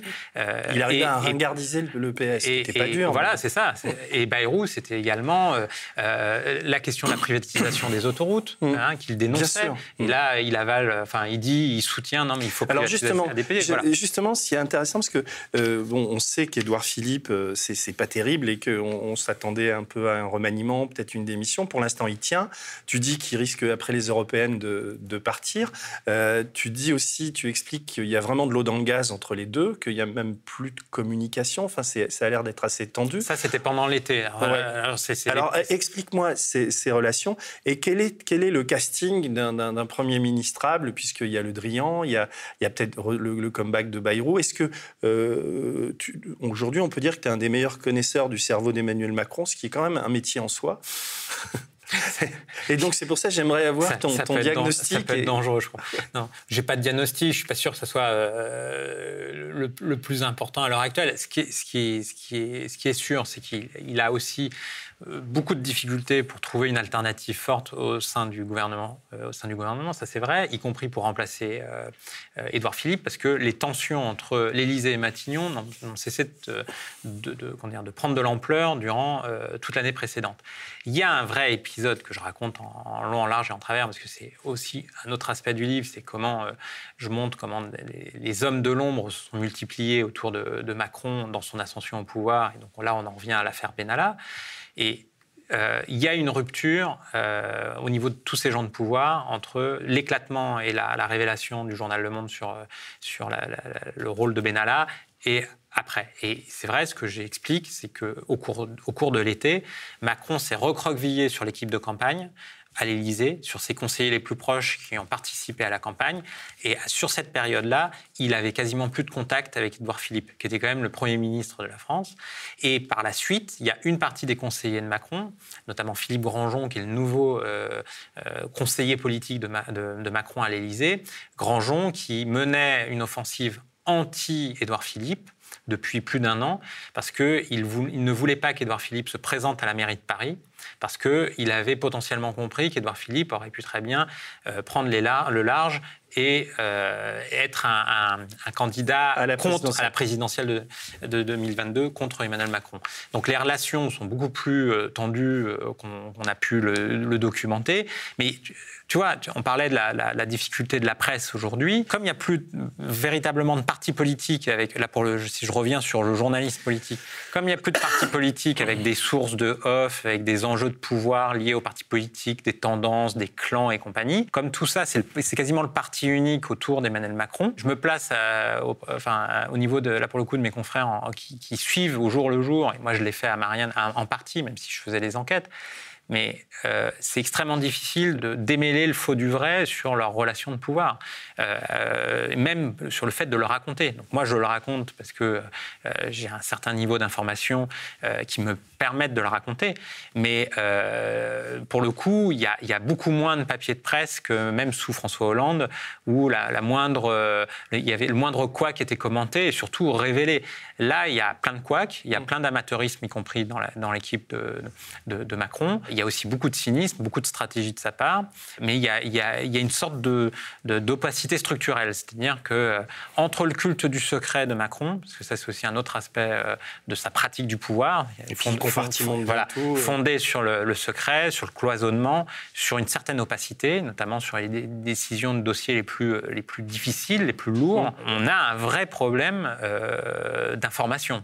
Justement, une question plus personnelle. Pourquoi tu quittes Marianne? Est-ce que l'arrivée de Kretinsky euh, est, lié à ça ou comme, Pourquoi tu quittes ce journal? Euh, oui, euh, en partie à ça. Alors, parce que ça me permet enfin, de te poser la question sur cette, on peut dire, cet oligarque tchèque enfin, qui, qui, veut, qui veut prendre du, enfin, le marché du gaz et qui achète des journaux. Enfin, quel est ton. et, et, en même temps, ça va te permettre, moi aussi j'ai découvert en lisant ton livre, le rôle de Denis Oliven dans la gestion de, des médias en France, quoi. Mm. sans être complotiste. Mais quand on te lit, on a vraiment l'impression que que certaines personnes dans l'ombre euh, jouent un peu un rôle de, marionnettistes. Quoi. Oui, enfin, en tout cas, c'est des influenceurs, c'est des gens qui euh, ont pour profession d'influencer l'opinion publique, ça c'est vrai, y compris au cœur même de la presse. Et euh, Kretinsky, donc c'est un, dire, un, nouveau, nouvel oligarque dans, dans le paysage français, qui est un, industriel tchèque de l'énergie, qui a fait fortune en République tchèque en, ayant des, en récupérant des centres, la gestion et, la propriété de centrales à charbon, mais également d'un gazoduc qui passe par l'Ukraine. Mmh un gazoduc stratégique qui passe par l'Ukraine. Et euh, Kretinsky a des vues sur le marché de l'énergie en France. Euh, c'est pour ça, d'ailleurs, c'est pour cette raison, même s'il dit le contraire dans son discours officiel, parce qu'il dit euh, partout qu'il euh, fait ça parce qu'il est amoureux de la presse, depuis 2017, eh bien, il a décidé d'investir dans la presse française. Donc, il a racheté Marianne, il a racheté une partie des journaux du groupe Lagardère, même si ce pas les journaux les plus importants, les plus stratégiques, mais c'est quand même plusieurs journaux People, c'est des magazines, et il a, il a investi, ça, ça a été un peu le coup de Trafalgar euh, l'année dernière, il a investi dans le monde. Euh, ce qui a provoqué la, fureur et l'hébêtement quasiment. Euh, les gens étaient au monde, dans ce que j'en sais, étaient extrêmement surpris, alors que ça faisait déjà six mois que Kretinsky avait investi, enfin avait racheté Marianne, et, et comme moi j'étais encore journaliste à Marianne, j'ai quand même eu pas mal de dessous des cartes. Euh, à ce moment-là, quand il a racheté Marianne, j'ai vu des protagonistes euh, assez intéressants, notamment euh, un apporteur d'affaires qui s'appelle Étienne Berthier, c'est un homme de l'ombre, qui a été ancien journaliste lui-même, à Libération. Je connais. Voilà, au point, mais qui a été surtout secrétaire général d'EDF, qui a été conseiller spécial d'Edmond Alfandéry, ministre de l'économie sous Édouard Balladur. Et c'est lui qui, d'ailleurs, il est devenu administrateur de journal, de, de, Marianne, euh, au mois de juin dernier, hein, dans le, le, plus fort silence euh, médiatique. Parce que l'arrivée de Kretinsky dans la presse française, euh, il y, a eu tout un discours pour dire, bah, il y a aussi eu les autres, y a les autres oligarques. Mais ça s'est fait avec la complicité de Xavier Niel et de Mathieu Pigas. Ça, ça, je, alors, je, je, je, On a du mal à J'apporte apporte des éléments dans le livre euh, qui montrent que les, les, storytelling des uns et des autres depuis le début de l'affaire sont à prendre avec des pincettes et où le dossier est plus complexe. Moi, ce que j'ai découvert, c'est que euh, parce qu'on a beaucoup critiqué, euh, notamment le canard enchaîné parfois, euh, et d'autres. Il y a eu quelques échos, parce qu'en fait, il y a eu très peu de papiers de presse. Il y a eu Vanity Fair qui a fait un papier de presse sur, sur Kretinsky, mais il y a eu très peu de papiers sur Kretinsky. Et la plupart du temps, on l'a critiqué sur une éventuelle proximité avec la Russie et les Russes. Bon, moi, je suis très prudent avec ça, parce que le gazoduc qui passe en Ukraine, en fait, c'est le gazoduc que les Russes veulent contourner par deux projets de gazoduc, l'un par la mer Noire, l'autre par la mer Baltique, du fait de la tension politique en Ukraine euh, qu'on connaît de ces dernières années. Et d'ailleurs, euh, j'évoque cette guerre du gaz euh, et des pipelines, mais également de la question du, gaz et de l'énergie dans, dans, le livre, avec les choix faits par Emmanuel Macron. Il faut savoir qu'Emmanuel Macron s'est opposé à Angela Merkel au mois de janvier dernier. Euh, ça a été très peu rendu public en France. Il y a eu un article dans Le Monde. s'est opposé au projet de gazoduc par la mer Baltique parce que contrôlé par Gazprom et euh, il ne voulait pas que l'Allemagne se rapproche trop de la Russie sur des questions énergétiques. Et vraisemblablement, cette question énergétique est liée également à l'Algérie. C'est ce que j'explique d'ailleurs au début de l'ouvrage, parce que Emmanuel Macron, comme la Commission européenne, aurait souhaité euh, s'approvisionner davantage en gaz, soit vis-à-vis des États-Unis avec le, gaz naturel liquéfié, soit euh, de l'autre côté de la Méditerranée par l'Algérie. là, on est dans on n'est pas dans la théorie du complot, on est dans de la géostratégie, on est dans, de la, on est, dans des enjeux économiques et énergétiques extrêmement lourds. Et ce dont je me suis aperçu vis-à-vis de Kretinsky, c'est que Kretinsky avait des forts relais au cœur même de l'État et auprès de la Macronie. Et ce qui donne un... un, J'ai pas toutes les clés, mais ce que j'explique dans le livre, c'est que euh, Étienne Berthier notamment, euh, mais également euh, Denis Lodiven que tu as cité et qui est maintenant le grand patron de la filiale médiale de Kretinsky. Tous ces gens, en réalité, notamment Berthier, euh, connaissent tout un réseau de pouvoir au sein même de l'État, et, notamment d'une structure qui s'appelle la Caisse des dépôts et consignations, qui est un des, des armes financières de, l'État.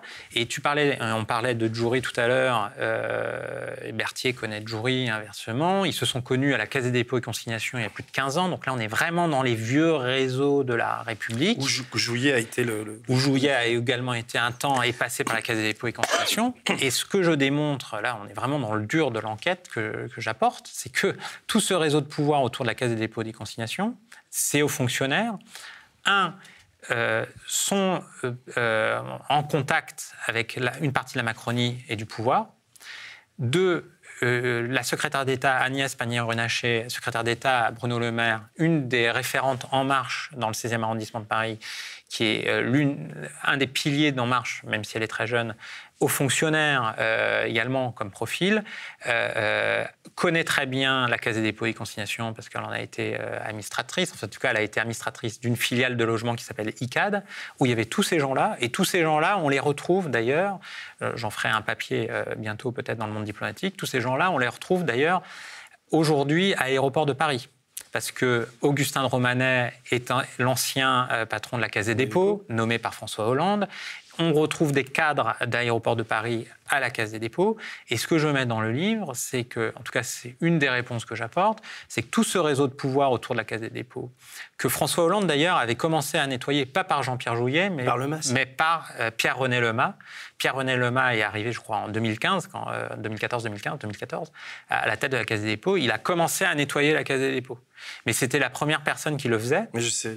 Voilà. et, c'est et Lema est quelqu'un, je pense, d'honnête. Euh, je, partage, ton avis. je pense que c'est un haut fonctionnaire honnête qui a encore le sens de l'État. Il y en a encore dans, dans, cette, euh, dans ce pays. Et, et Lema, qui était donc il s'est fait était, comme... Euh, était le secrétaire général de l'Élysée de François Hollande au début du quinquennat, avant l'arrivée de Jean-Pierre Jouyet. Et, le MAS s'est fait virer, euh, là, euh, il y a quelques mois. remplacé par un banquier Remplacé, alors là, là, je me perds dans les noms. Mais remplacé, voilà, par Eric Lombard, je crois que c'est Eric Lombard, qui était quelqu'un de connaissance de Macron, euh, parce que Lombard a participé, de, là je suis encore dans les détails de réseau, mais à quelque chose de très important, euh, ce qu'on a appelé le groupe des Gracs. Euh, oui, mais j'en ai parlé tout à l'heure. Et le, groupe des Gracs. Et Macron s'est beaucoup appuyé. Macron s'est beaucoup appuyé sur le groupe des Gracs. Et le groupe des Gracs, juste une petite précision, le groupe des Gracs, c'est des hauts fonctionnaires de droite et de gauche, en fait, qui sont tous libéraux, qui, avant 2007, soutenaient une liaison entre François Bayrou et Ségolène Royal à l'époque. C'est l'Alliance des centres, en fait, mm. et qui ensuite ont soutenu euh, Manuel Valls un temps, et puis, ce que je raconte, ont soutenu euh, Emmanuel Macron. Et tout le réseau des Gracs, dont Denis Oliven aussi a fait partie, d'autres personnalités ont fait partie de ce réseau informel, hein, de, fonctionnaires, mm. hauts fonctionnaires ou anciens hauts fonctionnaires ou anciens conseillers, a été euh, une pièce très importante dans l'ascension de Macron aussi. Oui, j'ai lu ça.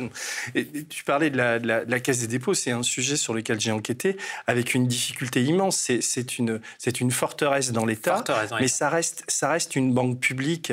Euh, comment dire Heureusement qu'elle est là pour soutenir des projets, construire des routes, construire des écoles. Elle a été, elle a été créée euh, euh, après les guerres napoléoniennes pour empêcher ce que les, présidents ou les empereurs fassent n'importe quoi avec l'argent des, des, Français.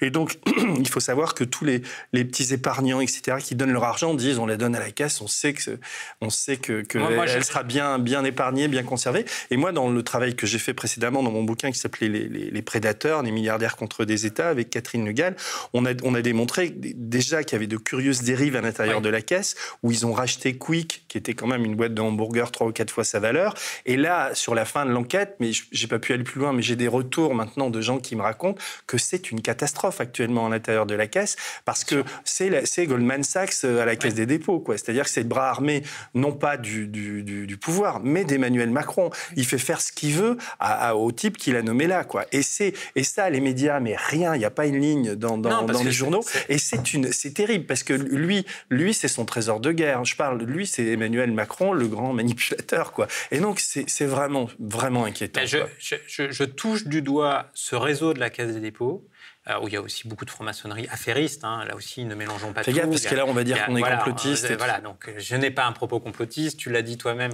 L'enquête est extrêmement prudente et, et j'aborde que des faits. Enfin, j'apporte que des faits. Là, j'ai pointé le doigt sur le réseau de la Caisse des dépôts. Je mets le projecteur sur le réseau de la Caisse des dépôts.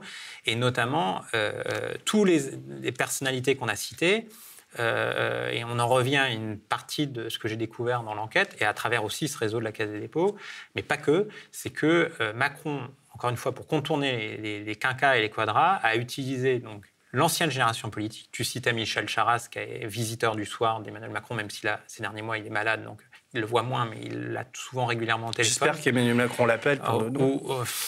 Et il a utilisé toute une génération qui a connu les années 90 de la politique et qui a connu notamment euh, dans les cabinets, euh, y compris qui ont été conseillers de président, la, fameuse euh, cohabitations Mitterrand-Balladur. Et ça, c'est très important parce que quand j'expliquais tout à l'heure qu'il s'est, euh, appuyé sur des réseaux de droite, il s'est, encore plus que Nicolas Sarkozy, il s'est appuyé sur des réseaux autour de, euh, des baladuriens de cette période-là et de la Mitterrandie. Il y, a, il y, a, tout ça dans ton livre. Il y a, il y a les, les, bourgeois de province, comment ils s'appuient sur eux. On n'a même pas parlé de Ludovic Shaker, qui est quand même. On n'a pas parlé de Ludovic Shaker. Il y a tout un chapitre sur Ludovic Shaker. Ouais, qui est quand même un, drôle de personnage. Un drôle de personnage. Champion d'arts martiaux. qui... qui est au cœur même de l'Élysée et, qui, a travaillé avec Alexandre Benalla. Le Monde avait révélé son existence euh, au, à cet été. Je fais tout un chapitre où je vais encore plus loin dans l'enquête. Euh, non, c'est vraiment c'est du, du, du, du, bon boulot. C'est du travail de journaliste, comme beaucoup devraient en faire et comme on, on en fait pratiquement plus, ou en tout cas plus beaucoup. Moins, en tout il n'y a plus que l'espace des livres qui, qui, permettent ça. Quoi. Et les livres, il faut, il faut absolument en parler. Et, euh, j'espère. Euh, enfin, alors, des fois, même quand on n'en parle pas, les livres marchent. Quoi. Donc, c'est ça. quand les grands médias, euh, en tout cas, en parlent pas. Il y a un libraire qui disait à un, de mes amis mais ça, ça, a fonctionné sur le bouche à oreille, ce livre. Donc, voilà. Et puis, c'est vrai que le, Crépuscule, le livre de Juan Manco, est, une sorte de rampe de lancement pour ce type de bouquin. En plus, toi, tu es largement cité dans, dans Crépuscule, ce qui a un peu mâché le travail. Oui, enfin, euh, je suis cité dans ce qui, ce qui provoque de, beaucoup d'interrogations chez mes confrères. Donc, euh, Mais c'est un complément idéal parce que les gens qui, qui pensent que, le, que Rouen exagère dans son livre, en même temps, Rouen va beaucoup plus loin dans l'explication. Et toi, tu, tu euh, comment dire, tu, tu minores un peu le. Je, le... je, minore certains éléments que mm. Branco apporte. et surtout, je dis que, mais dans, dans, son texte, il le dit parfois par quelques assertions, c'est qu'il y, a tout un tas d'acteurs entre les oligarques et Macron. Et moi, d'une certaine manière, mon enquête, c'est euh, je parle des grands patrons, mais je parle aussi des autres acteurs qui ont euh, servi à Emmanuel Macron dans sa conquête du pouvoir. Et notamment, encore une fois, par rapport à la première question que j'avais, comment a-t-il fait pour prendre le contrôle de l'État Bien sûr qu'il a été élu, voilà, euh, il n'y a pas de souci, mais comment il a pris le contrôle de l'État, y compris après sa victoire? Et ça, il l'a préparé en amont.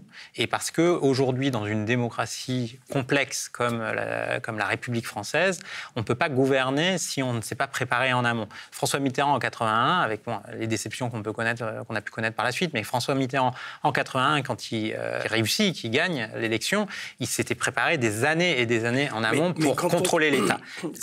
L'énigme, enfin pas l'énigme, parce que j'apporte beaucoup de clés pour comprendre comment Macron a, a pu prendre le contrôle de l'État avec des imperfections, d'ailleurs on le voit depuis deux ans, c'est qu'il euh, a, il a développé une capacité de réseautage et à faire venir des gens de différents réseaux. Et la, grande spécificité, c'est qu'il a utilisé tous les réseaux indifférenciés de droite et de gauche et qu'il n'a pas eu le temps de créer, entre guillemets, tous ces réseaux à lui, d'où aussi une certaine fragilité. Mais ça génère, la lecture du livre génère euh, à la fois de la colère parce qu'on dit qu'on s'est bien fait avoir et que donc pendant cinq années, en fait, Emmanuel Macron, le, pendant le quinquennat de François Hollande, il a préparé son, son, son, son, son avènement et son arrivée. Donc il y a cru, il a monté ses coups avec des tas de complicités mmh. et à l'écart de la presse et donc du public, d'où ce sentiment d'avoir vécu une forme d'imposture. Donc on est évidemment, ça génère de la colère, de l'écœurement, etc.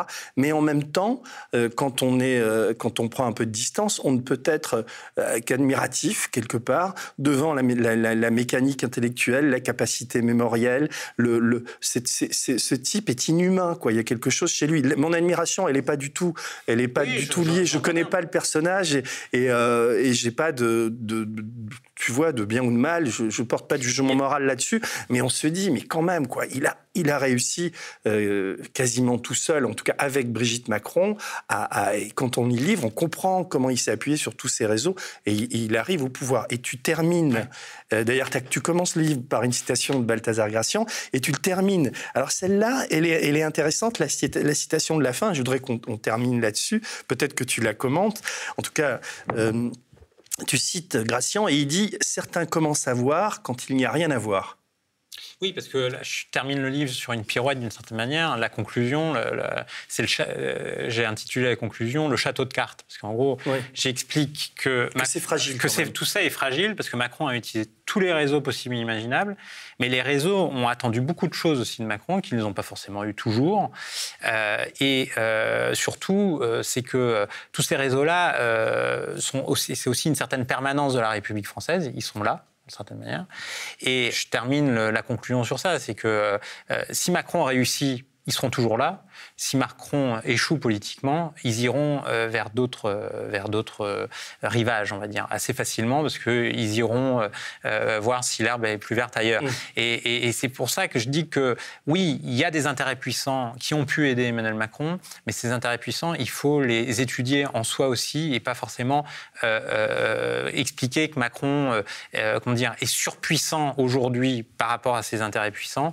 Non, Macron est, est dans une difficulté deux difficultés. Il est dans une, ce que je mets dans une autre partie du livre, il y a une guerre sourde du contrôle de l'État à long terme. Donc en fait, la vraie question, c'est est-ce qu'il reste très longtemps, c'est-à-dire euh, s'il s'achemine vers un deuxième mandat ou s'il y a des alternatives qui se créent, et pas, forcément, là je me place d'une manière neutre, pas forcément des alternatives de gauche, mais des, des, concurrents qui mettent, des, en place des écuries puissantes contre lui, ou si euh, il, reste aujourd'hui euh, dans une... Dans une euh, voilà, c'est une image qui m'a été employée par quelqu'un de son entourage. En fait, c'est un colosse au pied d'argile. Et il, bénéficie du fait qu'il il a écrasé les partis politiques institutionnels, ça c'est vrai, et, que de ce, fait-là, euh, il, bénéficie d'une puissance, mais qui ne correspond pas en réalité à sa véritable, à, sa véritable puissance. Et comme me le disait un grand ministre, entre guillemets, ancien ministre de droite de Jacques Chirac, certes, il a la légitimité constitutionnelle, mais il n'a plus la légitimité politique. Et, bien évidemment, euh, les soutiens d'Emmanuel Macron vont dire euh, Mais si, il est toujours légitime, il est toujours légitime. Moi, je ne remets pas en cause sa légitimité constitutionnelle. Il a sa légitimité constitutionnelle, mais l'analyse m'amène juste à dire que euh, on ne peut pas gouverner le pays avec une minorité de soutien. Alors, toute la difficulté, notamment là, si je me place dans le commentaire politique sur la gauche, c'est que pour l'instant, l'élection européenne, en tout cas si l'on en croit les sondages, Emmanuel Macron garde un socle. Ah, il se joue à ce moment-là il garde un socle. Et donc, c'est toute la difficulté. Parce que, euh, voilà, est-ce que ça va passer ou est-ce que ça va craquer à un moment donné? Si tu veux, on fait une troisième heure d'entretien. Je crois qu'on va s'arrêter là. Moi, je suis vraiment content. J'ai déjà été trop bavard. T'es mon, mon... Mais c'est bien, ça veut dire qu'il y a des tas de choses à dire. Et je suis content de t'avoir invité, qu'on ait, on ait parlé de ça. Et donc, euh, si on peut parler ça aux médias, c'est parce qu'on on est aidé par des sociaux. Mais je pense qu'aujourd'hui, en termes de médias, vu, vu le débat qu'on vient d'avoir, il y a une nécessité de créer un espace de liberté. Quoi, parce que sinon, nous, on, t'invite ici, c'est vraiment un livre important. Euh, tu es, beaucoup moins invité ailleurs. Quoi. Donc, euh, moi, je souhaite longue vie. Il faut, qu'il y ait beaucoup de lecteurs aux grands manipulateurs, comme sur d'autres livres. Et merci beaucoup, Marc, pour ton travail. Et je te serre la main parce que c'est vraiment du gros boulot. Au revoir. Le média est indépendant des puissances financières et n'existe que grâce à vos dons. Soutenez-nous sur lemediatv.fr. Et pour ne rien rater de nos contenus, abonnez-vous à nos podcasts.